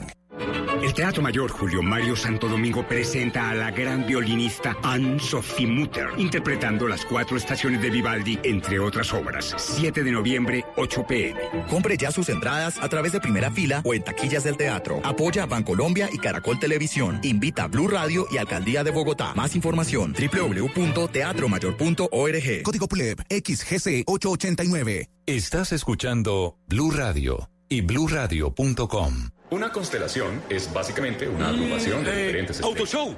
Ok, como les decía, si miran al cielo podrán encontrar grupos de estrellas como la Osa Mayor, Pegaso, El CLA, GLC, la GL. Todos están ansiosos por la llegada del Auto Show Mercedes-Benz 2019, del 25 de octubre al 4 de noviembre. Aquí las estrellas te las podrás llevar a casa gracias a oportunidades únicas por tiempo limitado. Centro Comercial Unicentro, parqueadero, entrada principal por la carrera 15. Mercedes-Benz, the best or nothing. Bye.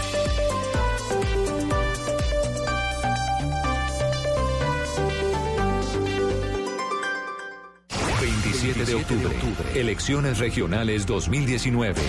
Blue Radio presenta el cubrimiento especial más completo de las elecciones de gobernadores, alcaldes, diputados, concejales y ediles. De 6 a 9 de la mañana, un resumen informativo con el inicio de la jornada electoral en el país.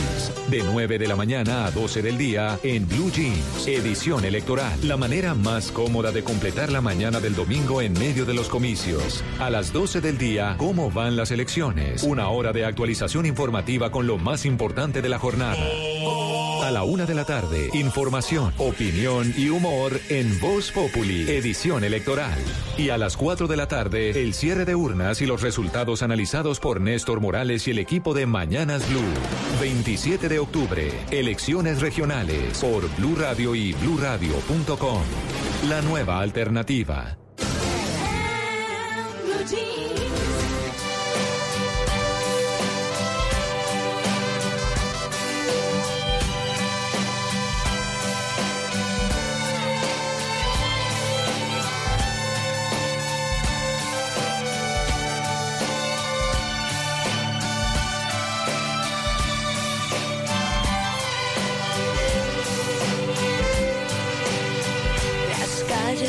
Grandes desde que tú te has ido.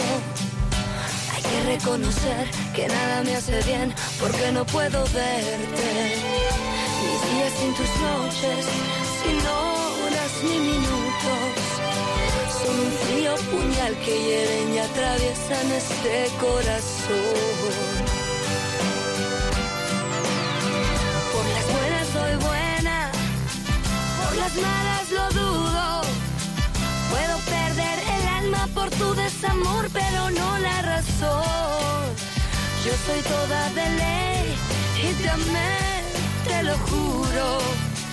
Pero valga decirte que son mis palabras el último adiós, el último adiós.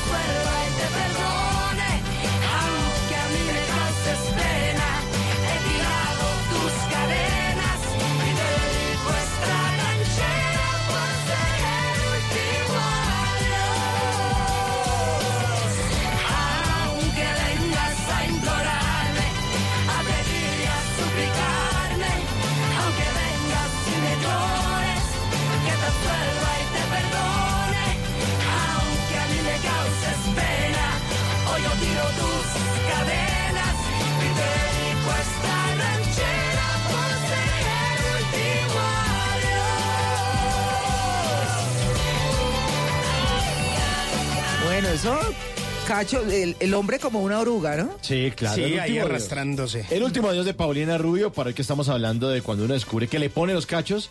Esta canción fue escrita por el cantautor colombiano Estefano y además coescrita por la mismísima Paulina Rubio, la chica dorada. Eh, la letra de esta canción habla de la historia de una mujer engañada que rechaza las traiciones de un hombre a punta de mariachi. Paulina le dice al tipo que después de semejantes cachos, suerte es que le digo, chao. Sí. Una canción famosísima y acá se va a completar 20 años, del año 2000, de un álbum que se llama Paulina, de, la- de ese año. El último adiós, Paulina, para hoy que hablando, estamos hablando de cachos. ¿Y está la encuesta ya puesta o no? A ver si ya la eh, A ver. revisamos, a ver si ya está.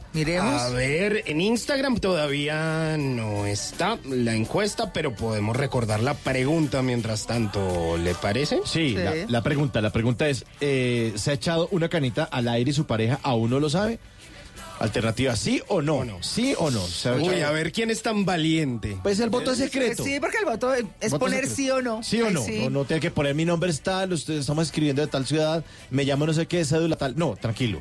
Solamente responda sí o no. ¿Se ha echado una canita al aire y su pareja aún no lo sabe? Saludos a mi señora. o no, que sí. que me está esperando en la casa. Sí. El último adiós.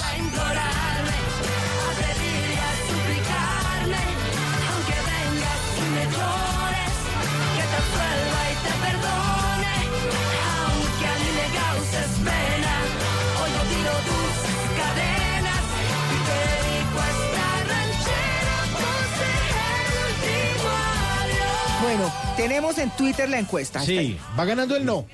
¿Sí? Va ganando el no. Ay, Ay, será si está siendo miedo. Pero por poquito, pero por poquito. ¿Cómo Ah, es ¿sí? la pregunta para saber? ¿Se ha echado una canita al aire y su pareja aún no lo sabe? No. No, 52%. sí, 48%.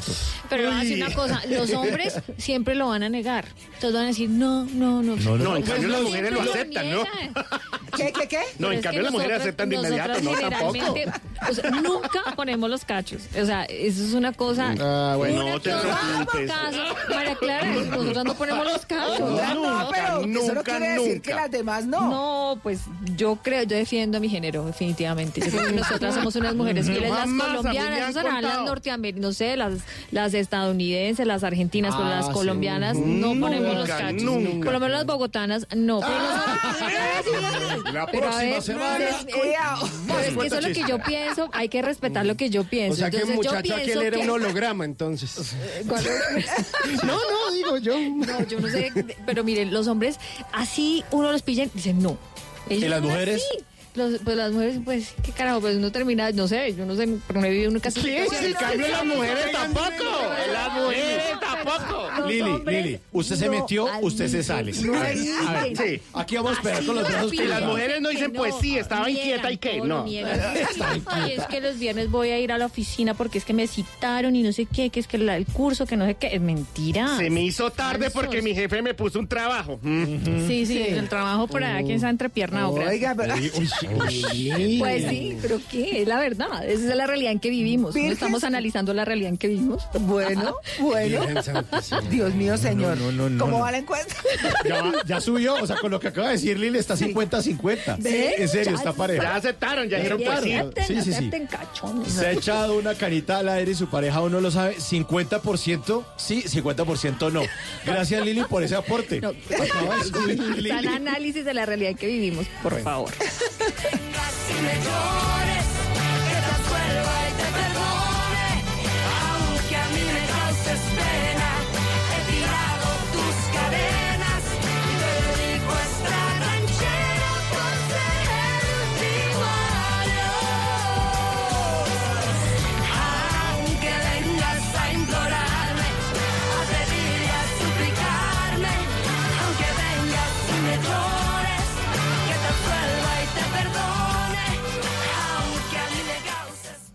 Para ver de cerca lo que nos rodea, ahora en Blue Jeans, la red en la lupa.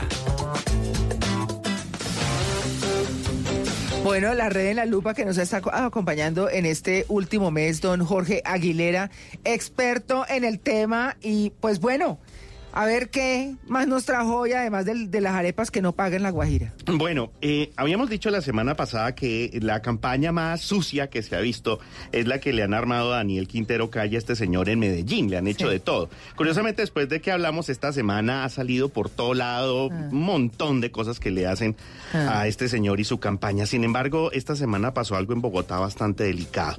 Y fue el surgimiento de videos hechos por personas cristianas con información falsa a través de las redes cristianas. Ah, sí. Entonces, eso es un tema que lo pone uno a pensar. O sea, supuestamente hay un tema moral y hay un tema que apoya el tema religioso, pero cuando ya uno ve personas que se declaran cristianas haciendo información falsa, construyendo videos falsos y, con, y compartiéndolo por sus redes sociales, creo que eso nos hace un cuestionamiento. O sea, ¿qué está pasando? ¿Qué es lo que está, cómo está interpretando usted eh, los temas para que resulte participando en este tipo de prácticas? Yo siempre he dicho que, que la religión fue hecha para crear buenos seres humanos porque es la verdad. Digamos, cualquier religión Claro, que usted ser un mire. tema de valores. Claro, lo que quiera, la que quiera. O sea, es, es un tema, exacto, es un tema de valores y, y pues para crear una sociedad chévere y buena y todo.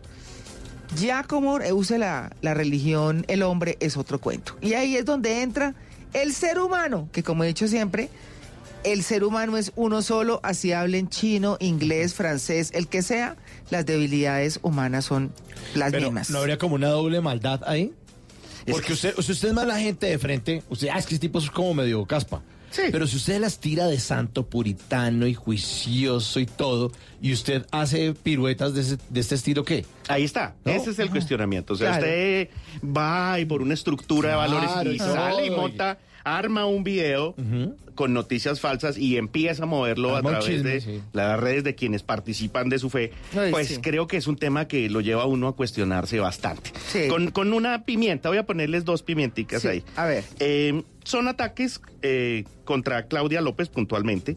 Eh, me parece muy curioso que sean de este movimiento cristiano cuando hay una alianza de un candidato con, opositor a ella eh, que tiene alianzas con las principales iglesias cristianas, Ah. pero la pimienta está en que el papá de ese candidato ha sido vinculado varias veces a la creación y administración de sitios de noticias falsas. Entonces, mm, eso deja un sinsabor en el manejo político. Creo que volvemos a lo que habíamos dicho en programas anteriores. Creo que hay que recuperar la ética y hay unos elementos que no deberían presentarse. El segundo punto, que también este ya es creativo y peligroso, es la suplantación de medios de comunicación en Sucre, puntualmente en Cincelejo. ¿Qué Oiga, hace? eso está complicadísimo. Eso es ya. bastante grave. Ya, eh, arman una imagen, hasta ahora llevan semana, el espectador y la silla vacía. ¿Y cómo Arman una primera imagen. Hacen un, eso se llama enmascarar. Te pongo una imagen con un aparente titular de estos medios, puede ser Blue también el que sea.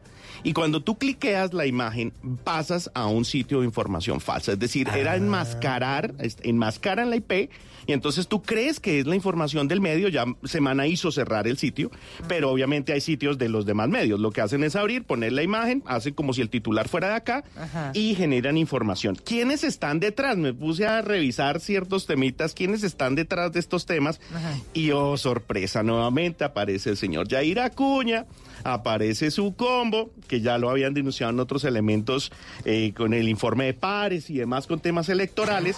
Y yo creo que esto puede irse bastante más hondo porque es abiertamente suplantar un medio de comunicación para generar noticias falsas. Por supuesto está el resto de su combo, está el señor Andrés Gómez Martínez y demás, candidato a alcaldía y demás, pero lo que hacen es puntualmente eso. Ponen una imagen que Increíble. suplanta un medio de comunicación. Cuando tú vas a, a clicar porque te aterras todo lo que te dicen ahí, resulta que pasa a X sitio la información y es abiertamente falsa. Ya para cerrar, les tengo un tema que me pareció bastante divertido dentro de la honestidad. Haciendo todo, me puse a hacer seguimiento entonces de todos estos medios en Cincelejo y encontré uno que se llama Sucre Informativo. Y entonces dice, bienvenidos, tenemos un nuevo medio de información en Sucre, Sucre Informativo. Y entonces una persona le pregunta, Sí. eh, ¿y ustedes con qué político están? Como está la moda abrir los sitios estos para Sí, ver. sí, sí. Y el editor del sitio le contesta, pregunta nuevamente, ¿ustedes a favor de qué político están? ¿Qué le contesta el editor? A favor de todos los que quieran pautar.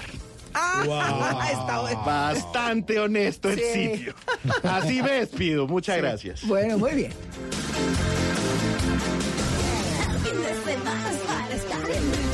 Eres un romántico empedernido. Sabes que por amor haces lo que sea. Incluso cocinar las más ricas pastas. Y traer a tu casa una de las ciudades más románticas del mundo. Donde Romeo y Julieta se amaron por siempre.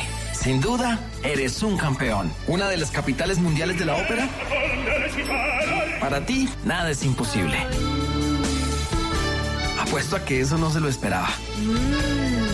Pastas Verona. Si sabes de amor, sabes de pasta. Trabajamos pensando en usted. Cada rincón de este país es maravilloso. Somos más los que podemos hacer la diferencia. Es nuestro deber elegir correctamente. En estas elecciones los protagonistas son los colombianos. La mejor elección la hace usted. Colombia Decide 2019. Cubrimiento especial. Hoy, Noticias Caracol. Primero en Noticias. En una columna se puede exaltar, denunciar, apoyar, opinar, compartir, conocer, entender, criticar y ofrecer un nuevo enfoque de lo que pasa en el mundo. Y ahora en Blue Jeans, un columnista nos contó.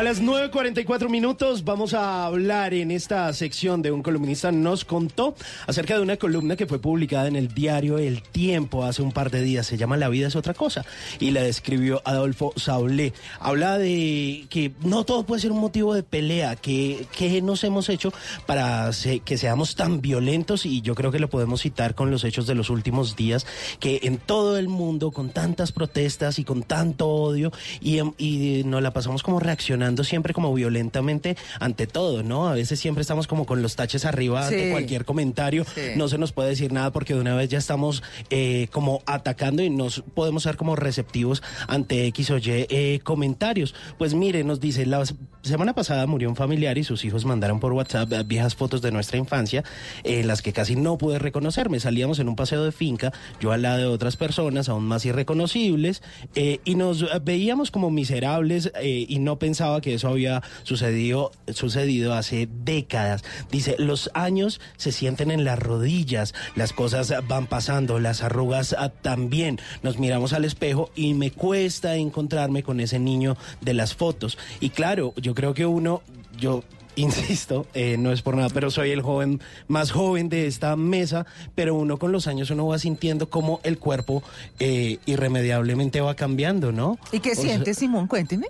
No, yo siento, yo siento como, como dolores en la espalda. Sí, no, pero a los mentiras. 30 años, Sí, no. claro. El lumbago. Dice- Pero, mijo, sí. ¿qué vida lleva? Ya acabó con el cuerpo, ¿a qué ritmo va? No, no, pero uno, pero uno sí siente que, que el, el, el cuerpo va cambiando. Y dice, los años se sienten en las rodillas, en la pausa con la que se empiezan a hacer actos cotidianos como servirse la comida, sacar dinero de la billetera. Las costumbres van cambiando, incluso también en el sexo. El deseo sigue ahí, pero las ganas de lidiar con las cosas operativas se acaban. Citarse con la persona, hablar con ella antes y después, dar lo mejor de sí, todo resulta tan vacío. El sexo casual se acaba porque ya no hay gente que quiera practicarlo, porque la gente quiere que haya algo más que un simple orgasmo. La versión de nosotros va haciéndose quizá una mejor versión o quizá tenemos los mismos defectos de siempre, pero un poquito más matizados. ¿Cuántos años tiene Sable? Sable debe, estar sobre ¿40? los 40. Sí. Ay, no, pero está hablando como de 60, ¿no? Sí, yo creo. Bueno, muy bien. La mejor versión de mí mismo incluye no enterarme de la coyuntura. Empecé, ojo a esto, dejando de ver noticieros de televisión. Ya no voy en leer noticias. Si acaso los titulares, como para un- darme un poquito ahí de un barniz de realidad.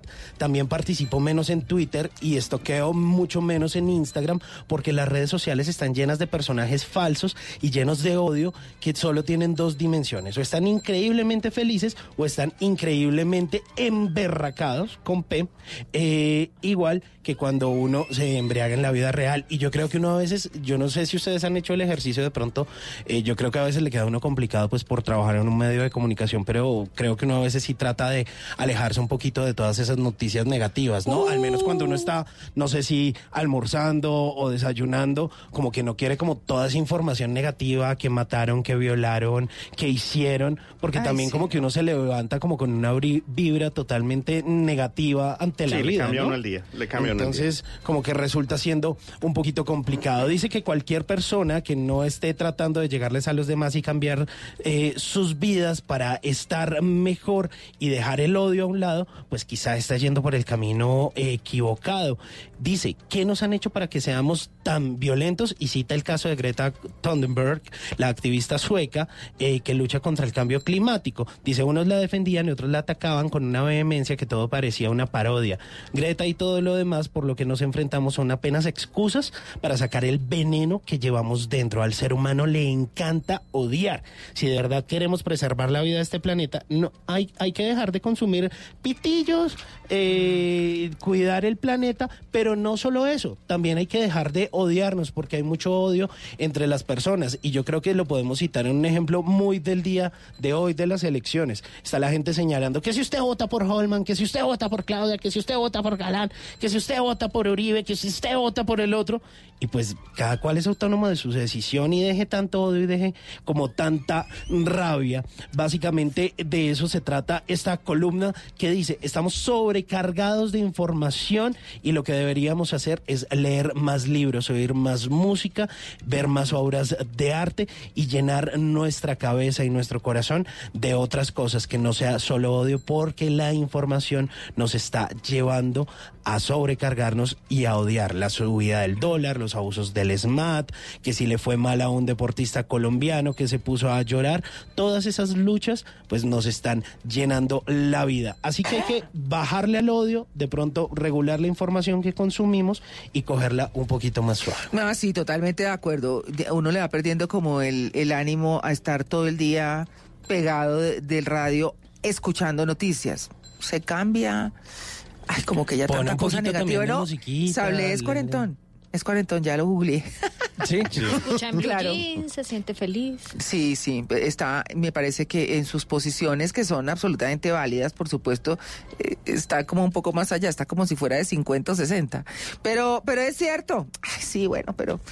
Que a veces- a veces hay que la vivirla como cada quien quiera. Sí, pues como cierto. cada quien quiera. Eso. No caer en ese juego, ¿no? Acuérdense Sí. que muchas estrategias que generan odio Ajá. son planteadas, son Claro. planeadas. ¿Te acuerdan cuando hablábamos de guerras de cuarta generación y demás? sí. Eso busca generar un tema de ambiente informativo muy negativo para generar ese tipo de impacto emocional. Es, es premeditado. Entonces, me parece muy bien. Tomen distancia y miren el tema sí. con, con, con un poquito más de recelo. No caigan en ese espiral tan fácilmente. Muy bien, 9 y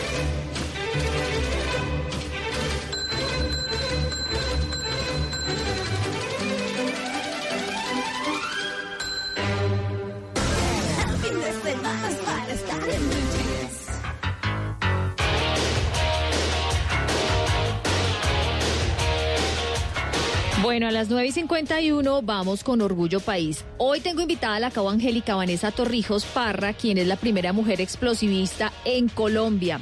No es fácil, ¿no? Es un oficio designado solo para hombres, María Clara. Pero a Torrijos, así la llaman en el Ejército Nacional de Colombia, pues eh, se logró abrir paso y conquistó una de las posiciones más arriesgadas dentro de la fuerza pública. Es la primera mujer certificada en el uso y manejo de los explosivos. Esta cabo nos cuenta que nació entre militares, su padre también era suboficial del ejército y le despertó esa pasión por el uniforme. Bueno, pues más que un recuerdo, es como un legado que me deja mi papá porque pues él también es militar, él es también de ingenieros y pues yo vendría a ser el relevo generacional de él. Entonces, el estar él todos los días entregado a la institución, el portar el uniforme, el ser ese ente como de honor y de orgullo. Entonces, pues gracias a él es que de pronto me oriento más y decidí tomar esta decisión de estar aquí en el ejército. Eso me hace muy orgullosa y mm, para mí es un honor servirle a mi patria. Es un orgullo, tiene apenas 22 años y toda una vida por delante. Es pionera y se entrenó durante seis semanas con instructores de explosivos del Batallón de Ingenieros Especiales número 90 para una de las misiones más difíciles, tener las herramientas para limitar a la guerrilla de los grupos armados ilegales ante el uso indiscriminado de explosivos con los que amedrentan a los pobladores que compan sus rutas delincuenciales. La Cabo obviamente se siente muy orgullosa de su profesión. Bueno, para mí es un orgullo pertenecer a este grupo selecto de mujeres que están afrontando nuevos retos, porque esto sencillamente demuestra de que están hechos las mujeres colombianas, no solo las militares, sino también toda aquella mujer que está ahí afuera, eh, la obrera, la señora que trabaja en casa, la que se dedica a su hogar, a su familia. Todas estamos hechas de grandes virtudes, de berraquera, somos fuertes, asumimos retos. Eh, eso, es, eso es de pronto lo que la capacidad y la diferencia en que, que podemos marcar para decir que también podemos hacer cualquier cosa, que también podemos desempeñar cualquier cargo y también podemos hacer las cosas de la mejor manera. Tiene varios retos dentro del ejército, dentro de la rama de los ingenieros militares y esto nos cuenta la Cabo Torrijos. Bueno, retos. eh, bueno, tengo como reto poder o llegar algún día a ser integrante de un grupo Marte, que es un nivel superior en manejo de artefactos explosivos. Entonces ya ese es como mi, mi reto, pues a, a escala. Luego de esto, pues ser un sargento mayor de las fuerzas militares. Vanessa Torrijos es un orgullo para nuestro país por su constancia, su fuerza, su valentía y su compromiso con Colombia. Es una mujer empoderada dentro de las Fuerzas Armadas de Colombia. Bueno, Lili, en esta primera etapa quiero seguir eh, aprendiendo y especializándome en el tema de los artefactos explosivos gracias al Ejército Nacional que me brindó esta oportunidad de aprender algo que le pueda servir a la población civil y a mi tropa. Eh, sí, claro que existe un, un nivel de de miedo, pero es algo que a través del entrenamiento y, mm, la, y la capacitación que recibí es algo que yo puedo controlar. La Cabo Torrijos seguramente seguirá conquistando nuevos triunfos y este es un mensaje pues para todos los colombianos y las colombianas. Una mujer empoderada definitivamente antiexplosivos no es tan fácil, ¿no? Porque le tocará estar en unas zonas muy difíciles donde hay minas antipersona, pero bueno, ahí va y esperemos que le siga lloviendo más trabajo y más triunfos definitivamente. Si ustedes tienen alguna historia por contar, esta sección Orgullo País está hecha para personas como usted que dejan una huella en Colombia y en el mundo. Me pueden escribir a mis redes arroba Lili Montes R 956.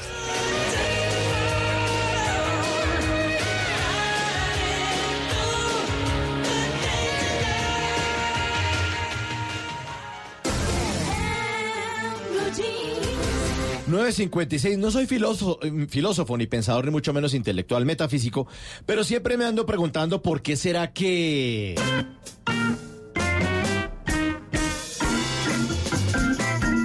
qué será que los perros antiexplosivos tienen cara de perritos buena gente? Uno llega a un centro comercial con carro y los guardias hacen cara de, de bravos. ¿Me permite el baúl? Señor, no se baje, cuidado, esto es una requisa. Y, y que- a casa que, cara de que no se les para, no se les pasa ni una. Pero los perritos son divinos. A uno le dan ganas de acariciarlo, ¿no? sí, son Pero uno no lo hace, uno tiene ganas de tocar al perrito y dice, no, ¿qué tal que el, el vigilante de No lo coja. No lo coja, no lo haga. Muerde, De muerde. pronto el vigilante explota, pero de la piedra. ¿no? Yo me pregunto si en vez de darle concentrado a un perro, uno le da un perro caliente, ¿quedará frío o explotará del susto? ¿Por qué será que los colombianos que se van a vivir a Estados Unidos a los tres meses ya están hablando latino gringo? El tipo era el paisa, en la universidad le decían el paisa, pero se va para Miami y a los tres meses está hablando como Daddy Yankee. ¿verdad? En Colombia le decía, el, el tipo decía, eh, ay María, me fui a comer algo, pero no, pero no pude porque había taco. Se va para Estados Unidos y dice, oh, oh, well, uh, fuimos con, con- al mall con Martin, el Sounds and Soul Ras Mall. Uh, cuando you know, pues le dije, llámame para atrás. Y uno, llámame para atrás. Llámame para atrás. Que call me back. Call back. ah. Uy, sí, sí. ¿Por qué será que las canecas de reciclaje lo confunden tanto a uno? Uno llega con un vaso de copor y mira las alternativas. Y una dice biodegradables, con eso no hay problema porque uno echa las cáscaras, cosas que. No. Eh, y en la otra dice plástico en la otra dice papel. Pero dice, esta vaina es de copor. Esto no es ni plástico ni papel. Esta vaina donde la- Entonces uno trata de tomar la decisión, pero no puede porque en ambas canecas hay dibujos de objetos que se parecen al vasito y, y, y uno dice, pero en esta o en esta. Yo me pregunto, ¿será que estoy hablando mucha basura y mejor me callo? ¿O seguimos reciclando?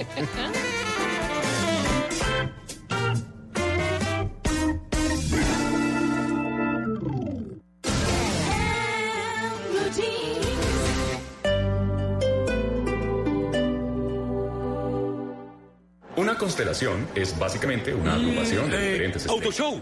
Ok, como les decía, si miran al cielo podrán encontrar grupos de estrellas como la Osa Mayor, Pegaso, El. CLA, GLC, la GL. Todos están ansiosos por la llegada del Auto Show Mercedes-Benz 2019, del 25 de octubre al 4 de noviembre. Aquí las estrellas te las podrás llevar a casa gracias a oportunidades únicas por tiempo limitado. Centro Comercial Unicentro, parqueadero, entrada principal por la carrera 15. Mercedes-Benz, the best or nothing. Con Urbanza compra un apartamento y gánate otro. Compra un apartamento en nuestros proyectos desde 27 hasta 261 metros cuadrados en Colina Campestre, Tocancipá, Castilla, calle 170 con octava, Suba o Centro. Y podrás ganar un segundo apartamento para estrenar en Tocancipá. Es el momento que estabas esperando. Llama ya al 380-9333. Válido del 15 de octubre hasta el 25 de diciembre de 2019. Llama ya al 380-9333. Consulta condiciones en www.urbanza.co. Se aproximan las elecciones regionales.